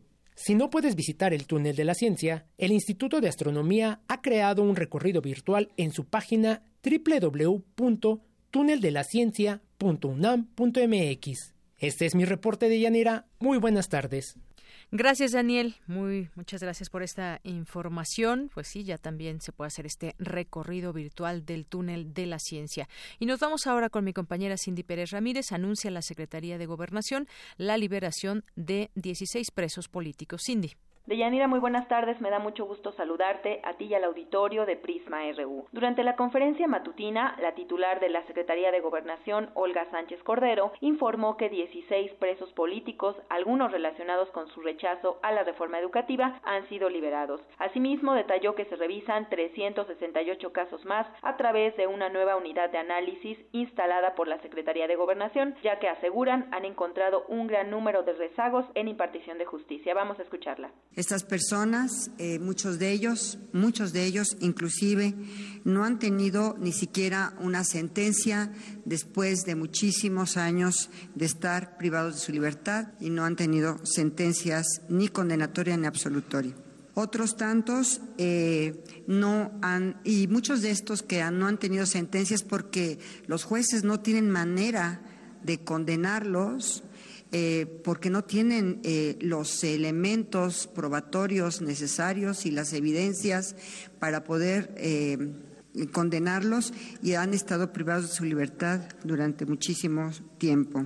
Estamos haciendo esta revisión de los 368 casos. No quiero decir los nombres de estas personas en libertad por privacidad de sus datos personales. La secretaria de Gobernación informó que entre los casos en revisión hay ambientalistas que se opusieron al fracking en Puebla y dijo que la creación de esta estructura será permanente. Esta mesa eh, está compuesta tanto por personal de los eh, reclusorios como por eh, representantes de la Procuraduría General de la República, como por los abogados defensores, por organizaciones sociales y sobre todo por gente sumamente calificada para revisar expedientes eh, penales. Cuando menos eh, en esta administración pensamos que esta situación y esta creación de esta estructura será permanente. Nosotros lo que estamos revisando en este momento son procesos federales. Sin embargo,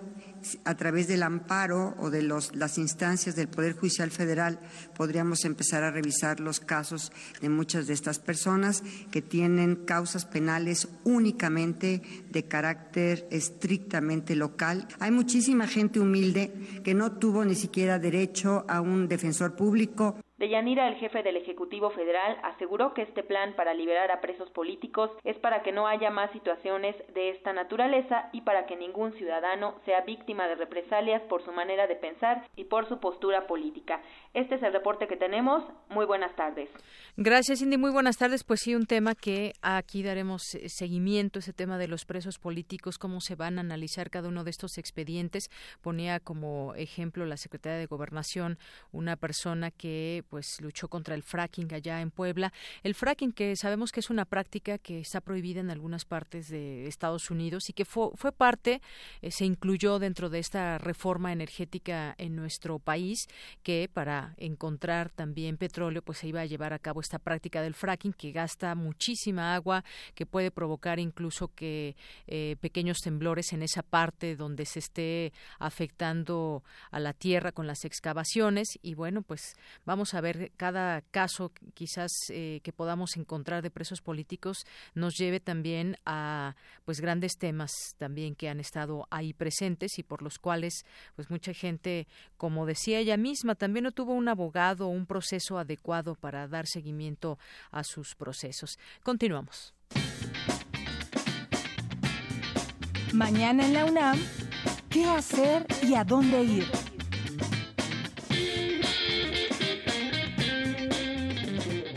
No te pierdas la oportunidad de participar en los cursos, talleres y seminarios que ofrece la Filmoteca de la UNAM, como el taller de realización de cortometraje, donde podrás aprender las herramientas teóricas y prácticas para escribir un guion de cortometraje, o si lo prefieres, te recomendamos el curso Comprensión, Análisis y Evolución del Arte Cinematográfico. Las inscripciones están abiertas en el Departamento de Vinculación de la Filmoteca, ubicada frente a la Facultad de Ciencias Políticas y Sociales en Ciudad Universitaria. El horario de atención es de lunes a viernes de 9.30 a 15 horas y de 16 a 18 horas. Para mayores informes, consulta el sitio www.filmoteca.unam.mx. Actívate este inicio de año. La Dirección General del Deporte Universitario te invita a participar en el Carrusel Deportivo, que tiene como objetivo fomentar la cultura física en la UNAM con diversos eventos como el acondicionamiento físico general y la activación funcional. Practica la resistencia aeróbica, fuerza y movilidad, de lunes a viernes de 7 a 14.30 y de 15 a 17.30 horas en la pista de calentamiento de Ciudad Universitaria. Consulta la programación completa en www.deporte.unam.mx. Recuerda que todos los miércoles puedes disfrutar del recorrido en Bicitren, que te llevará a conocer los espacios más emblemáticos de Ciudad Universitaria. Asiste mañana en punto de las 12.30 y 13.30 horas en el mural El Pueblo a la Universidad, la Universidad al Pueblo, ubicado a un costado de la Torre de Rectoría.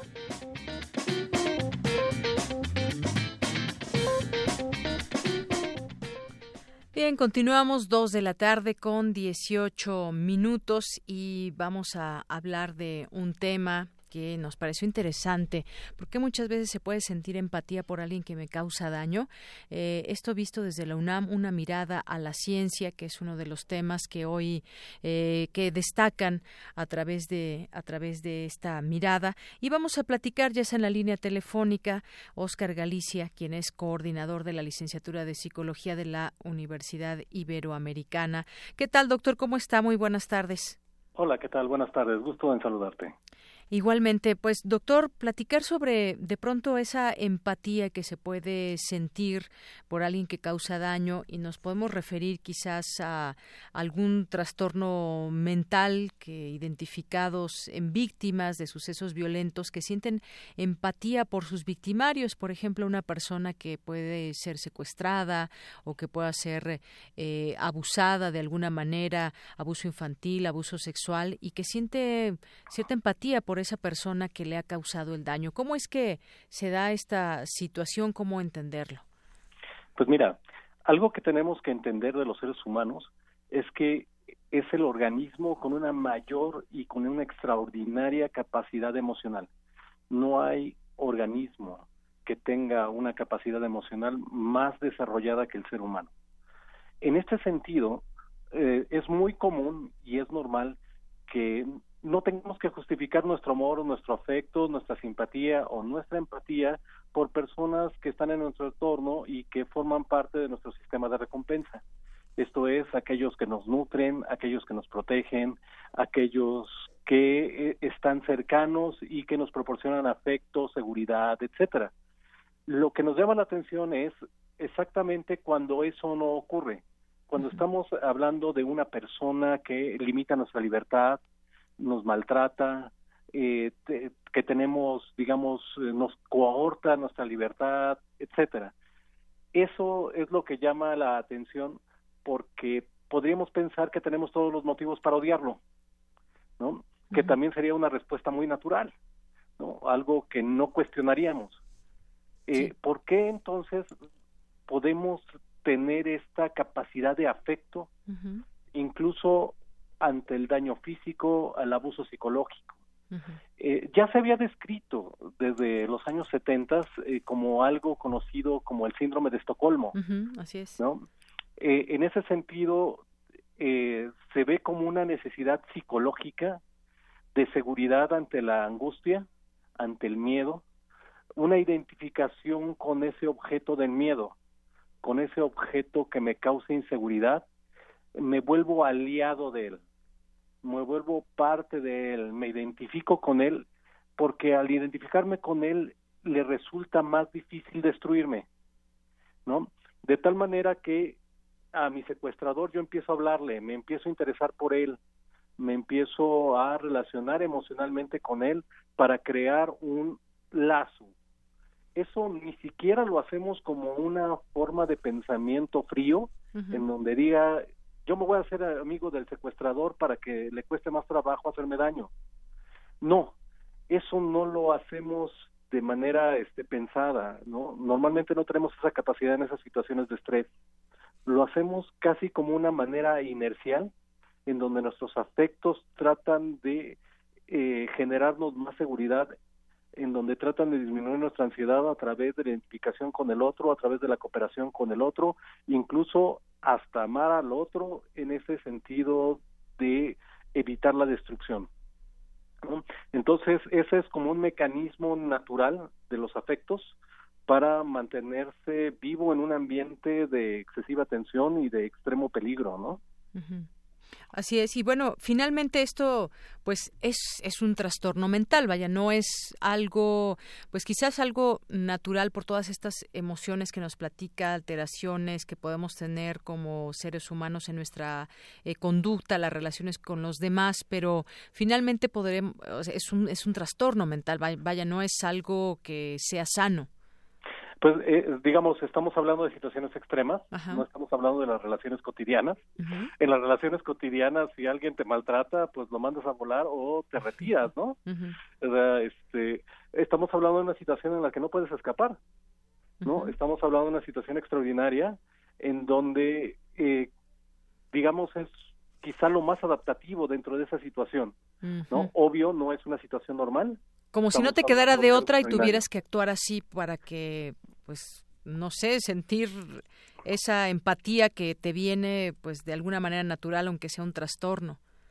Sí, eh, sí, te digo, es una respuesta totalmente adaptativa en una situación profundamente extraña, rara, este excepcional. Es un estado excepcional de la de la emotividad en donde al final, por ejemplo, cuando existe una resolución, incluso puede haber pena por el por el maltratador, ¿no? O sea, pena por el secuestrador en donde, ah, ya se lo van a llevar, ya lo arrestaron, ay, pobre, ¿qué le va a pasar?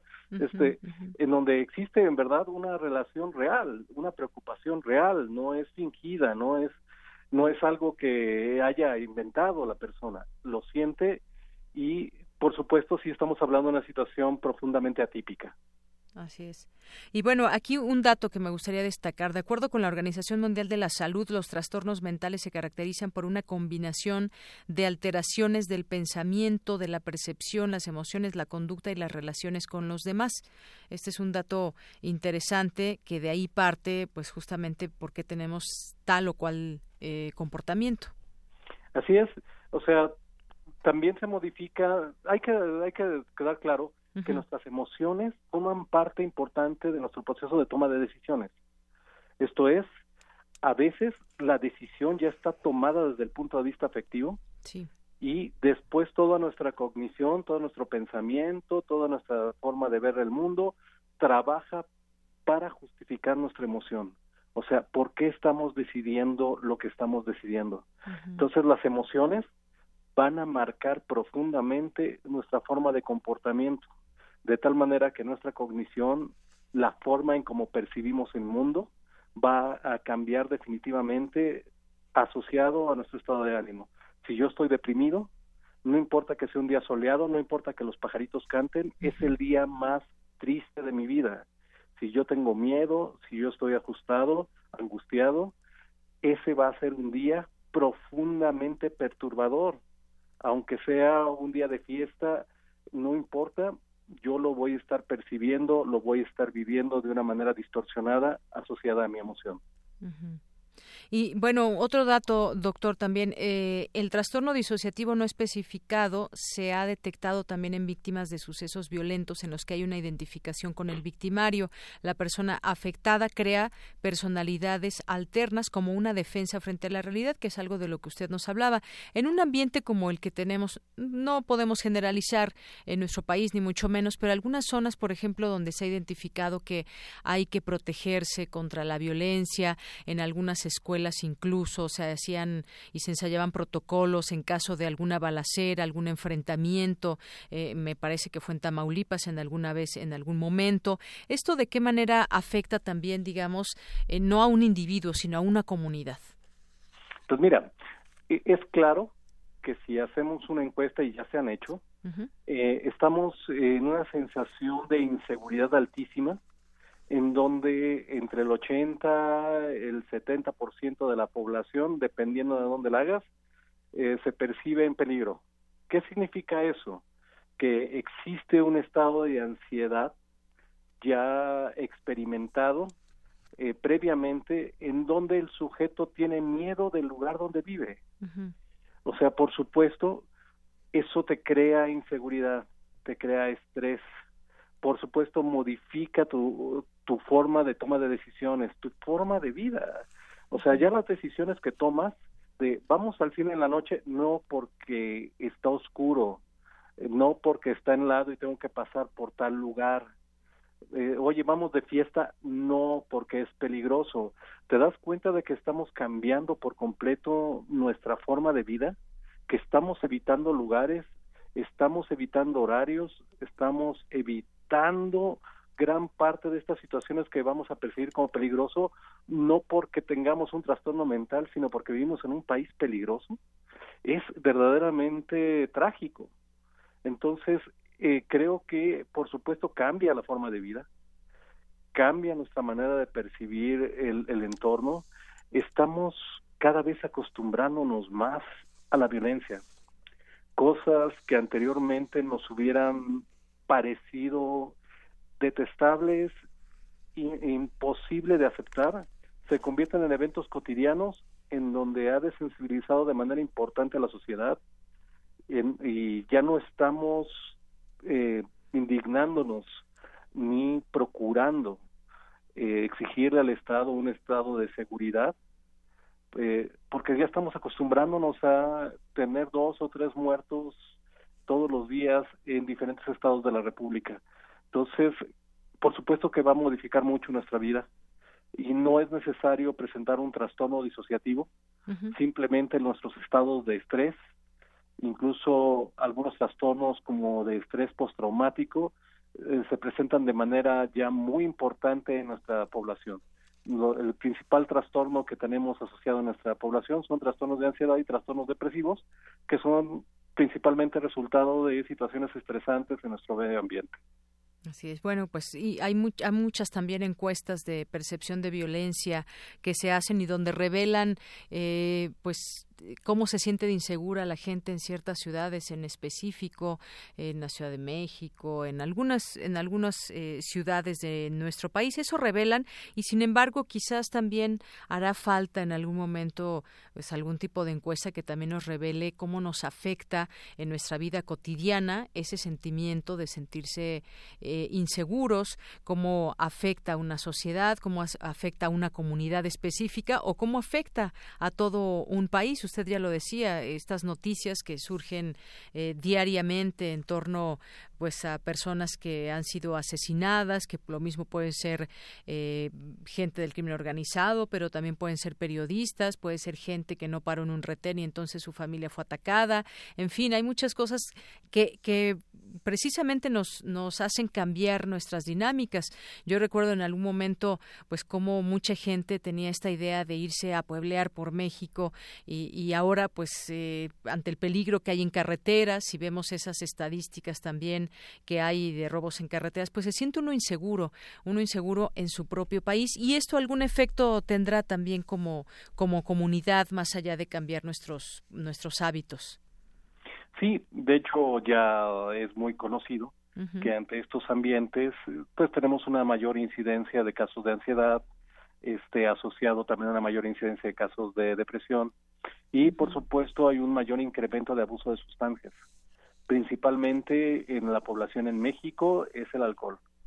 De tal forma que cuando estamos deprimidos, estamos estresados, estamos angustiados, eh, pues no vamos al psicólogo, no vamos con el psiquiatra, nos metemos unas buenas dosis de tequila y la bronca es que las penas saben nadar en alcohol. Entonces siguen, persisten y se convierten, digamos, después en un problema mayor de salud mental. Así es, en algún momento también hemos tocado aquí el tema de la, de la depresión, que es, eh, si lo vemos en cifras también en, en, el mundo y nos remitimos a México, pues sí, aumentan estas cifras debido, pues justamente a este tipo de situaciones. Quizás pueda haber cuestiones personales, pero también hay un ambiente que lo puede propiciar. Bien, pues seguir atentos a este tema, lo más recomendable. Eh, pues tratar de nosotros mismos lo que decimos siempre terapearnos y estar estar eh, pues tratar de tener una buena salud mental y si no pues están también esas posibilidades de ayuda que puede ser un, un psicólogo eh, en este caso doctor pues sí comer bien dormir, bien. Este, sí, por supuesto, y platicar mucho, tener amistades, ¿no? Eso ayuda mucho, platicar con alguien, hablar con alguien, y si de plano no se encuentra la cuadratura del círculo, buscar ayuda. O sea, ayuda profesional siempre es muy útil para aquellos problemas que no podemos manejar o que no sabemos cómo manejar. Así es. Bueno, pues doctor, le agradezco mucho estos minutos aquí en Prisma RU de Radio UNAM. No, fue todo un placer. Te agradezco yo a ti. Hasta luego. Buenas tardes. Hasta luego, que estés bien.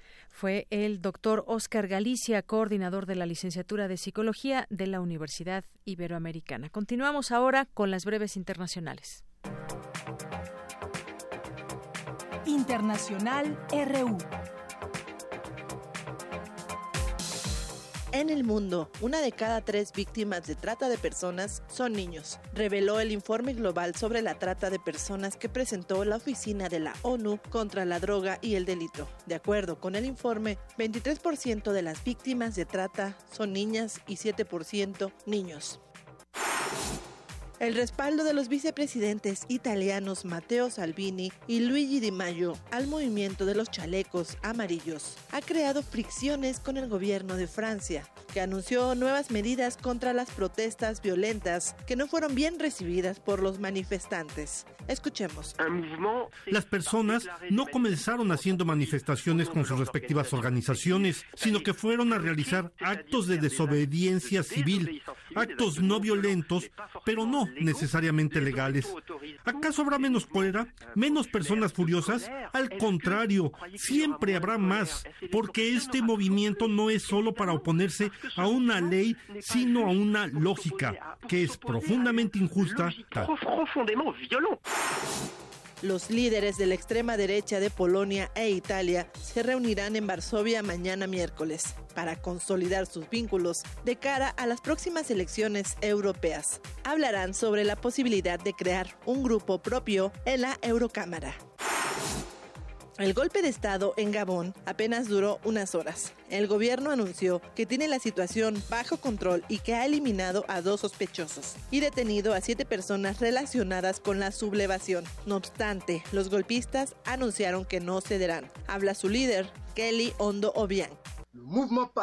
El movimiento patriótico de jóvenes de las Fuerzas de Defensa y de Seguridad, preocupado por salvar la democracia, actualmente en peligro, preservar la integridad del territorio nacional y la cohesión nacional, decidió hoy asumir sus responsabilidades para derrotar todas las maniobras en curso encaminadas a la conquista del poder por parte de quienes en la noche del 31 de agosto de 2016, de forma cobarde, asesinaron a nuestros jóvenes compatriotas con el apoyo de instituciones ilegítimas e ilegales.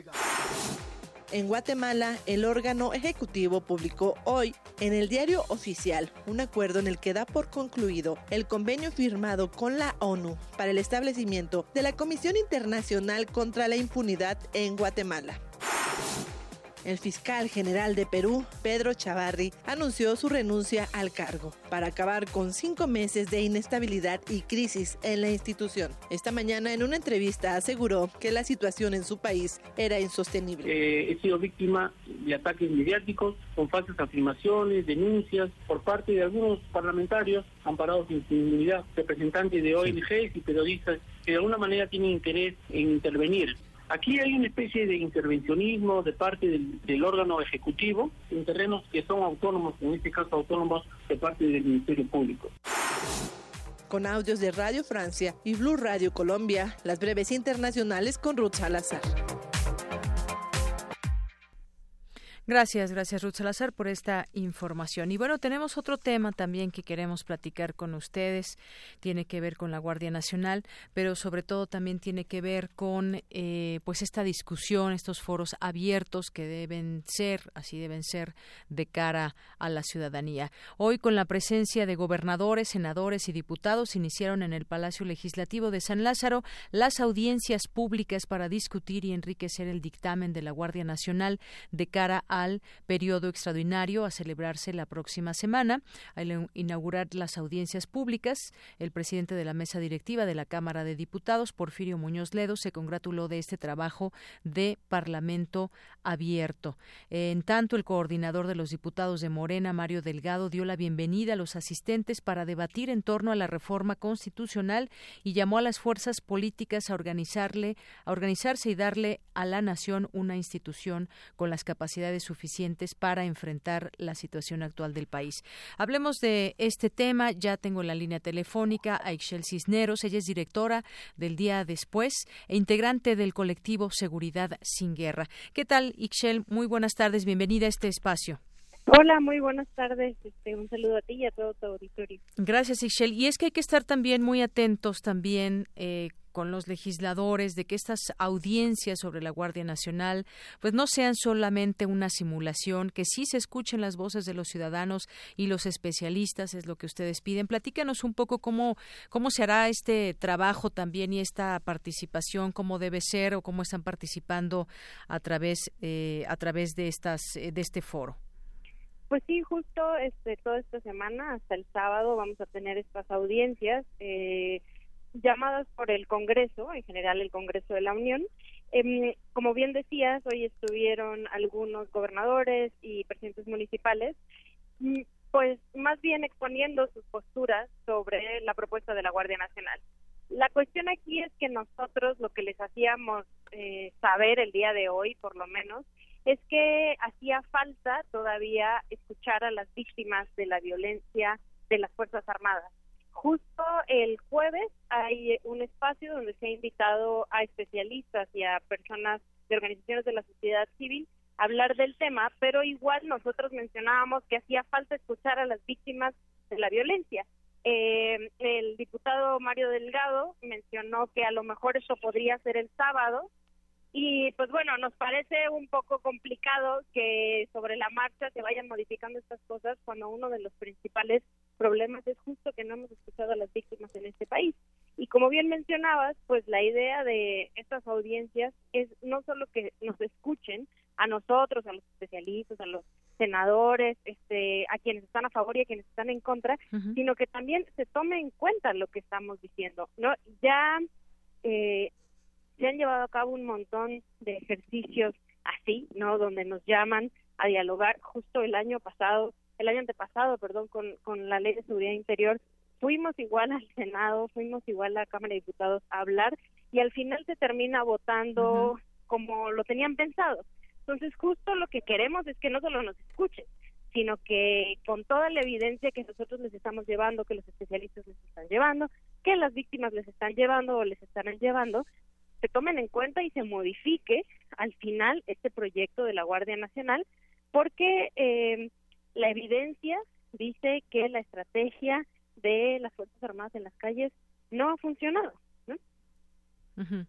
Así es, y Shell, tomas este ejemplo muy bien, creo que vale la pena traerlo. Eh, aquel, aquella vez que se discutió la ley de seguridad interior, que finalmente, pues sí, muchas veces, o, recuerdo también cuando fueron los, eh, los foros para tratar la reforma energética también, que hubo muchos foros y demás, pero a final de cuentas se vota en el sentido en que se propuso desde arriba, quizás desde el Ejecutivo, y entonces no se tiene esa oportunidad eh, de incidir desde, desde la sociedad. Es importante escuchar escucharnos entre todos.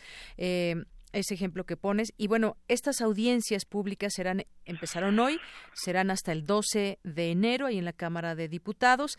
Escuchar opiniones de especialistas ciudadanos previo a la discusión del dictamen con el que se crearía la Guardia Nacional es importante. Nos decías, esta estrategia que no ha servido de tener a, eh, pues a las Fuerzas Armadas en la calle, ¿cuál, es, cuál, ¿cuál sería la propuesta que ustedes tienen como organizaciones? Creo que desde esa opción de hacer, eh, de unirse, pues se hace una, una fuerza. ¿Cuál sería su, su propuesta en específico, si pudiéramos escucharla, Excel? Pues mira, justamente la propuesta de Seguridad sin Guerra, del colectivo Seguridad sin Guerra desde el principio, ha sido, eh, nunca hemos hablado, que creo que es muy importante decirlo, nunca hemos hablado del retiro inmediato de las Fuerzas Armadas, o sea, esto no es blanco y negro, no es se quedan las Fuerzas Armadas o se van, porque creemos que en este momento sí dependemos en ciertos lugares de, de las Fuerzas Armadas, pero sí que se hable de un retiro paulatino. Cinco años no es un retiro paulatino, como lo están mencionando ellos, y tampoco modificar la Constitución significa que sea algo este solo por un tiempo, ¿no? Están modificando la Constitución y regresar a quitarle a las Fuerzas Armadas pues toda la labor que van a hacer de seguridad pública va a ser muy complicado. Entonces nuestra propuesta es el retiro paulatino de las Fuerzas Armadas a la par de que se va limpiando y mejorando a las policías civiles. Eh, esto en coadyuvancia con organismos internacionales, ¿no? Que además han ofrecido su apoyo, eh, porque entendemos que como ellos, el, gobierno de Manuel López Obrador ha dicho que tienen un diagnóstico que, que dice que las policías civiles están total y absolutamente corrompidas y por eso no se puede trabajar con ellas. Ese diagnóstico no lo conocemos, simplemente se han encargado de mencionarlo. Entonces, justo así como nosotros estamos presentando las pruebas de por qué no ha funcionado la estrategia de lanzar a las Fuerzas Armadas a la calle, nosotros pedimos que ellos también muestren este diagnóstico y entonces de ahí partamos cómo va a ser el retiro paulatino de las Fuerzas Armadas y el mejoramiento de las policías civiles. Esto puede sonar como a muchos años, no es algo inmediato, por supuesto que no. 12 años de una guerra contra el narcotráfico, 12 años de las Fuerzas Armadas en la calle no puede este resolverse de un día para el otro. Pero se tienen que empezar a pensar en ello porque ya han aventado a la basura 12 años de policías civiles, de mejoramiento de las policías civiles, y con esta Guardia Nacional quieren echar a la basura otros seis más. Entonces, lo que nosotros pedimos es que se voltee a ver a las policías civiles, porque al final de cuentas son, quienes tienen un acercamiento con la población. Eh, los militares y los marinos no están entrenados para tener una relación con la población. Y además, eh, los militares y los marinos, en este caso la policía militar o la policía naval, como le llaman, también siguen estando entrenados por militares y por marinos. Entonces, eh, al final de cuentas, en este país y en todos los países del mundo donde hay militares, los militares están entrenados para batir, los militares están entrenados para matar, no para detener, no para hacer investigaciones, no para presentar a, detenidos en el Ministerio Público, no para hacer cateos. Entonces, justo eh, la propuesta es esa.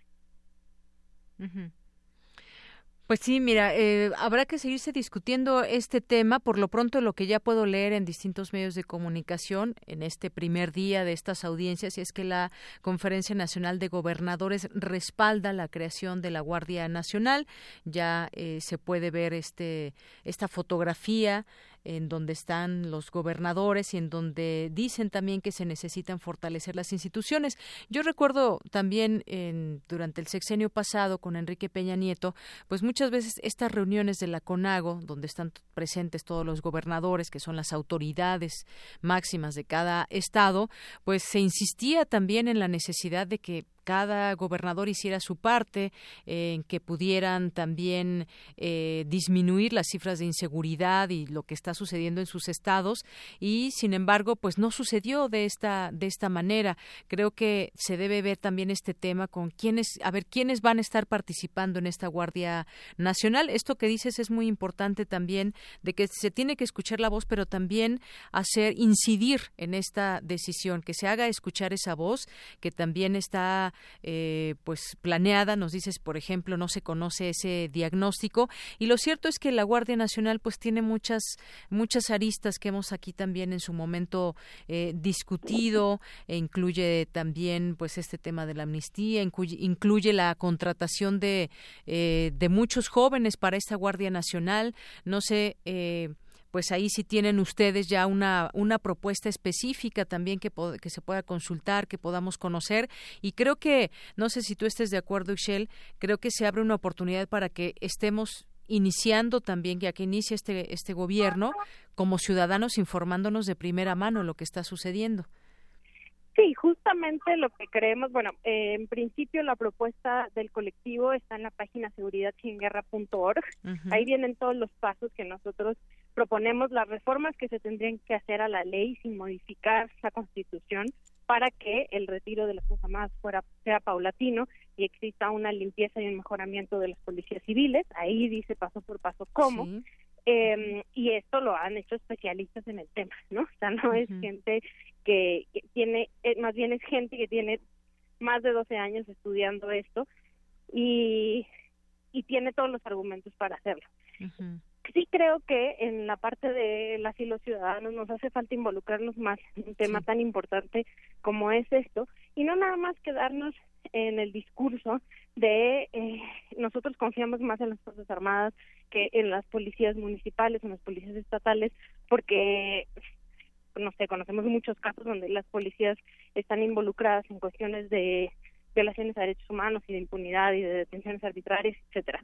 Pero las Fuerzas Armadas también están involucradas y la diferencia entre, por ejemplo, la eh, el índice de letalidad entre las Fuerzas Armadas y las policías es totalmente altísimo, ¿no? eh, los los militares de cada 20 20 personas con las que se enfrentan en este país, este, matan a la gran mayoría, ¿no? En lugar de detenerlas. Entonces, justo son esos datos a los que los ciudadanos nos hace falta acercarnos para darnos cuenta el por qué nuestra propuesta va en contra de la Guardia Nacional. Además de que los mismos este, integrantes de Morena y nuestro propio presidente Manuel López Obrador decían hace muy poco tiempo que el país militarizado y la estrategia de la militarización no había funcionado. ¿no? Las principales cifras son que nos han traído casi 250 mil muertos estos 12 años de las Fuerzas Armadas en la calle. Eh, la violencia tuvo un repunte altísimo justo en el año en el que las Fuerzas Armadas salen a las calles y también tenemos 37 mil personas desaparecidas. Entonces, esto no puede ser una estrategia que funciona. Esta no puede ser una estrategia que se vaya a querer repetir, como es el caso de la Fuerza Nacional, y, todavía va más allá, lo quieren poner en la Constitución. O sea, de verdad, mm, me gustaría que la gente que votó por Andrés Manuel, y me incluyo, fuera un poco más autocrítica con su voto y entendiera que esta decisión, independientemente de quien esté en el poder, no es una buena idea. No es una buena idea porque poner en la Constitución que las Fuerzas Armadas son quienes van a hacer labores de seguridad pública, si pusieran al peor adversario como presidente que se les pudiera ocurrir, en ese momento este alguien que está muy en boga podría ser Bolsonaro, el, el actual presidente de Brasil, alguien tan conservador como él, con el poder que le están dando a las Fuerzas Armadas, podría hacer cosas muy malas para su país. Entonces, tenemos que estar ahí, tenemos que estar súper atentos y tenemos que estar presionando e informándonos de lo que está sucediendo, no solo ahorita en el Congreso, sino después con la implementación o no de esta Guardia Nacional. Así es. Y bueno, pues invitar desde aquí también a nuestro auditorio que conozca esta propuesta que ustedes tienen.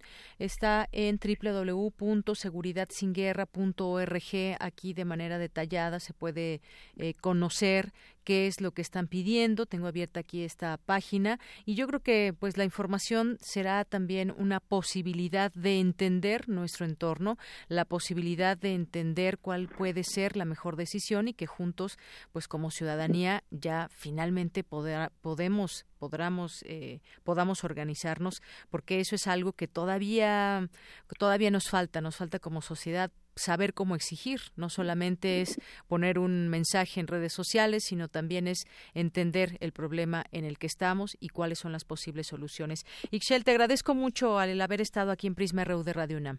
Muchas gracias a ustedes. Este, pues eso, ¿no? Mantenernos informados, mantenernos presentes y al final de cuentas incidir y decirle a la gente que nunca nos hemos tomado el papel de que los funcionarios públicos realmente deberían de trabajar por nosotros.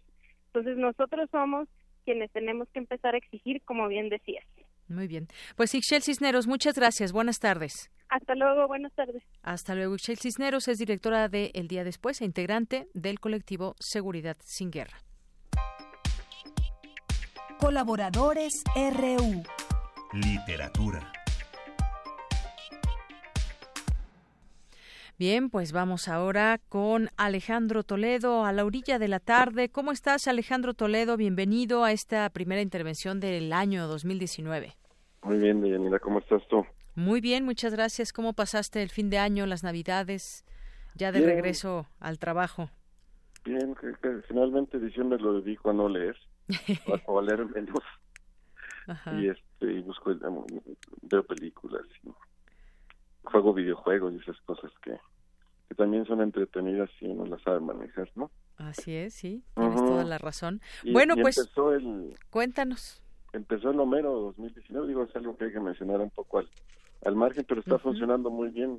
Esta semana se leyó el, está leyendo el canto 2 de la, de la Iliada y, y este, hay un público mundial en Twitter que está siguiendo a, a los este digamos árbitros o, referees de esta de esta lectura no y además hacen comentarios y mandan fotos de sus ediciones y bueno es toda una comunidad la que hay en torno a esto.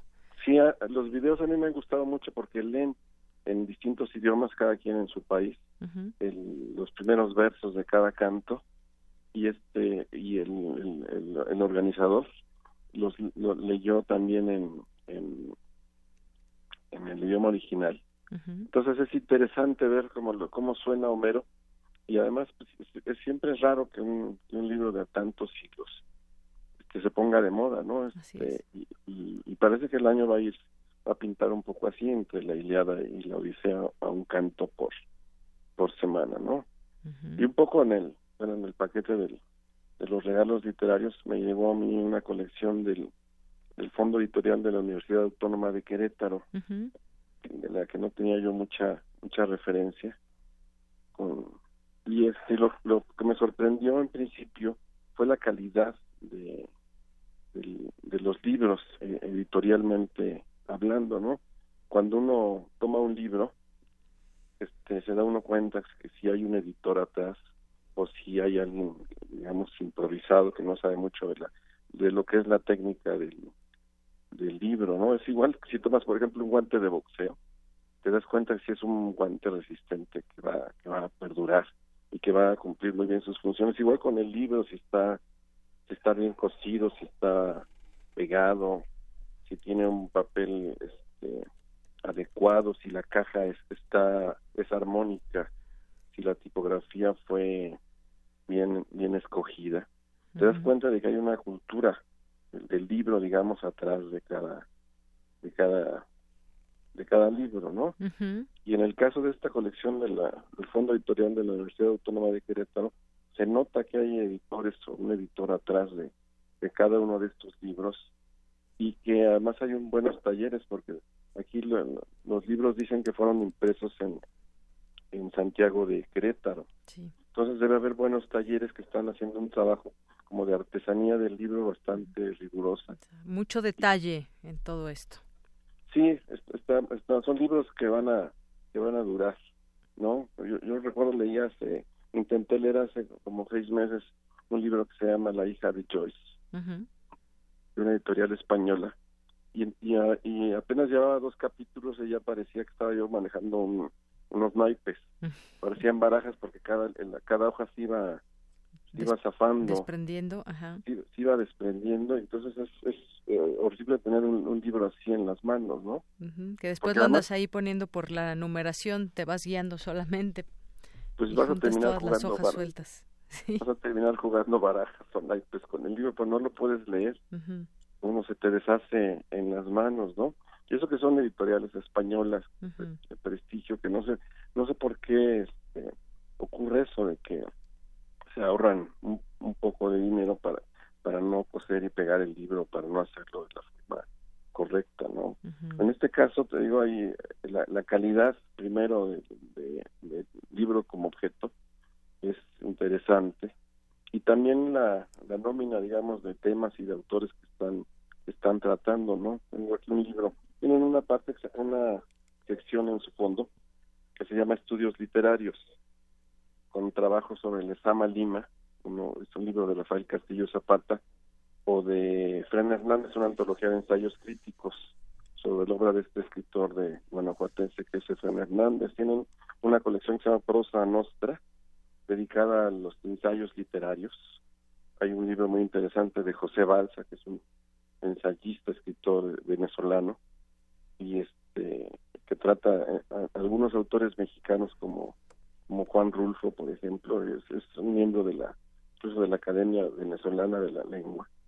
Arzonar de Reinaldo Jiménez o Las Corridas Profundas de, de Antonio José Ponte, y una pequeña colección que se llama Cuadernos de, de Lectura, donde encontré un libro de Ensalmos y Conjuros en España y América, un libro de Antonio Castro Leal que se llama El Español, Instrumento de una Cultura, y este y luego un libro que se llama Nuevo Elogio del Libro, un libro sobre el libro, del poeta eh, de Jalisco Jorge Esquinca, que es un es, es un, un, libro que digamos que se como, la serpiente que se muerde la cola, que celebra el, el asunto de la escritura y de la y de la creación de, de libros.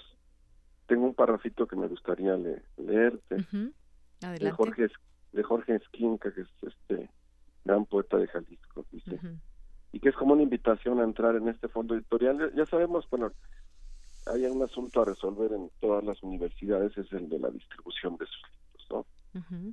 Un primer paso yo creo que es hacerlos bien y el siguiente es pues, lograr colocarlos bien. Quizá esa, en esa fase a la que habría que, pedir a, la Universidad Autónoma de Querétaro que se esmerara para que estos libros también hechos logren estar en, en, en, las buenas librerías, ¿no?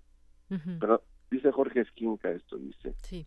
Habrá que leer estos libros, averiguar el alfabeto del zumbido, descifrar el signo escarabajo, la notación fosforescente de las larvas y tal vez referirse a ellos como libros germinales que invitan a ser leídos por vez primera como si nunca hubieran existido, como si estuvieran siempre a punto de revelar el secreto.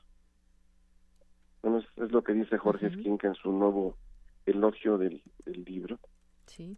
Entonces, este, pues, mi primera sorpresa de este año fue escribir este fondo editorial de, la, de una universidad. Luego habrá que hablar de, de los libros que edita la UNAM. También hay, hay joyas que, que, luego no, no son muy conocidas porque quizá no se difunden bien. Pero creo que aquí en, en Querétaro pues hay, yo, celebro esas, estas dos cosas, que es un catálogo interesante en cuanto a temas dedicados al ensayo, sea académico, sea ensayo literario, referido sobre todo a la, a la literatura. Y luego la, la hechura que me parece este, realmente notable. De calidad, muy bien. De, de, gran, de gran calidad, donde el, libro se convierte también en, en, un objeto agradable que uno puede tener Así en las manos, ¿no? Sí, sí, me he encontrado por ahí en algunos lugares estos libros objeto muy interesantes, eh, la manera en cómo, cómo se presenta también el libro y la propia literatura. Pues Alejandro, muchísimas gracias como siempre por estar aquí. Te escuchamos el siguiente martes. Que estés muy bien. Igualmente, un abrazo. Y bueno, yo creo que ya no nos da tiempo, ¿verdad?, de poner un poco de la música de David Bowie para el Zarco, un poquito, aunque sea de esto de Life on Mars, que salió en 1971, recordando a David Bowie, que nació un día como hoy, de 1947. Y con esto nos despedimos. Gracias, buenas tardes.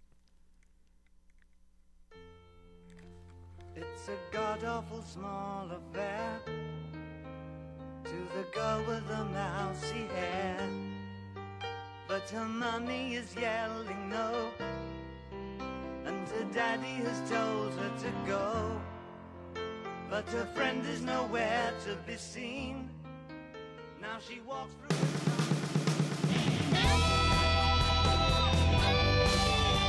Prisma RU. Relatamos al mundo.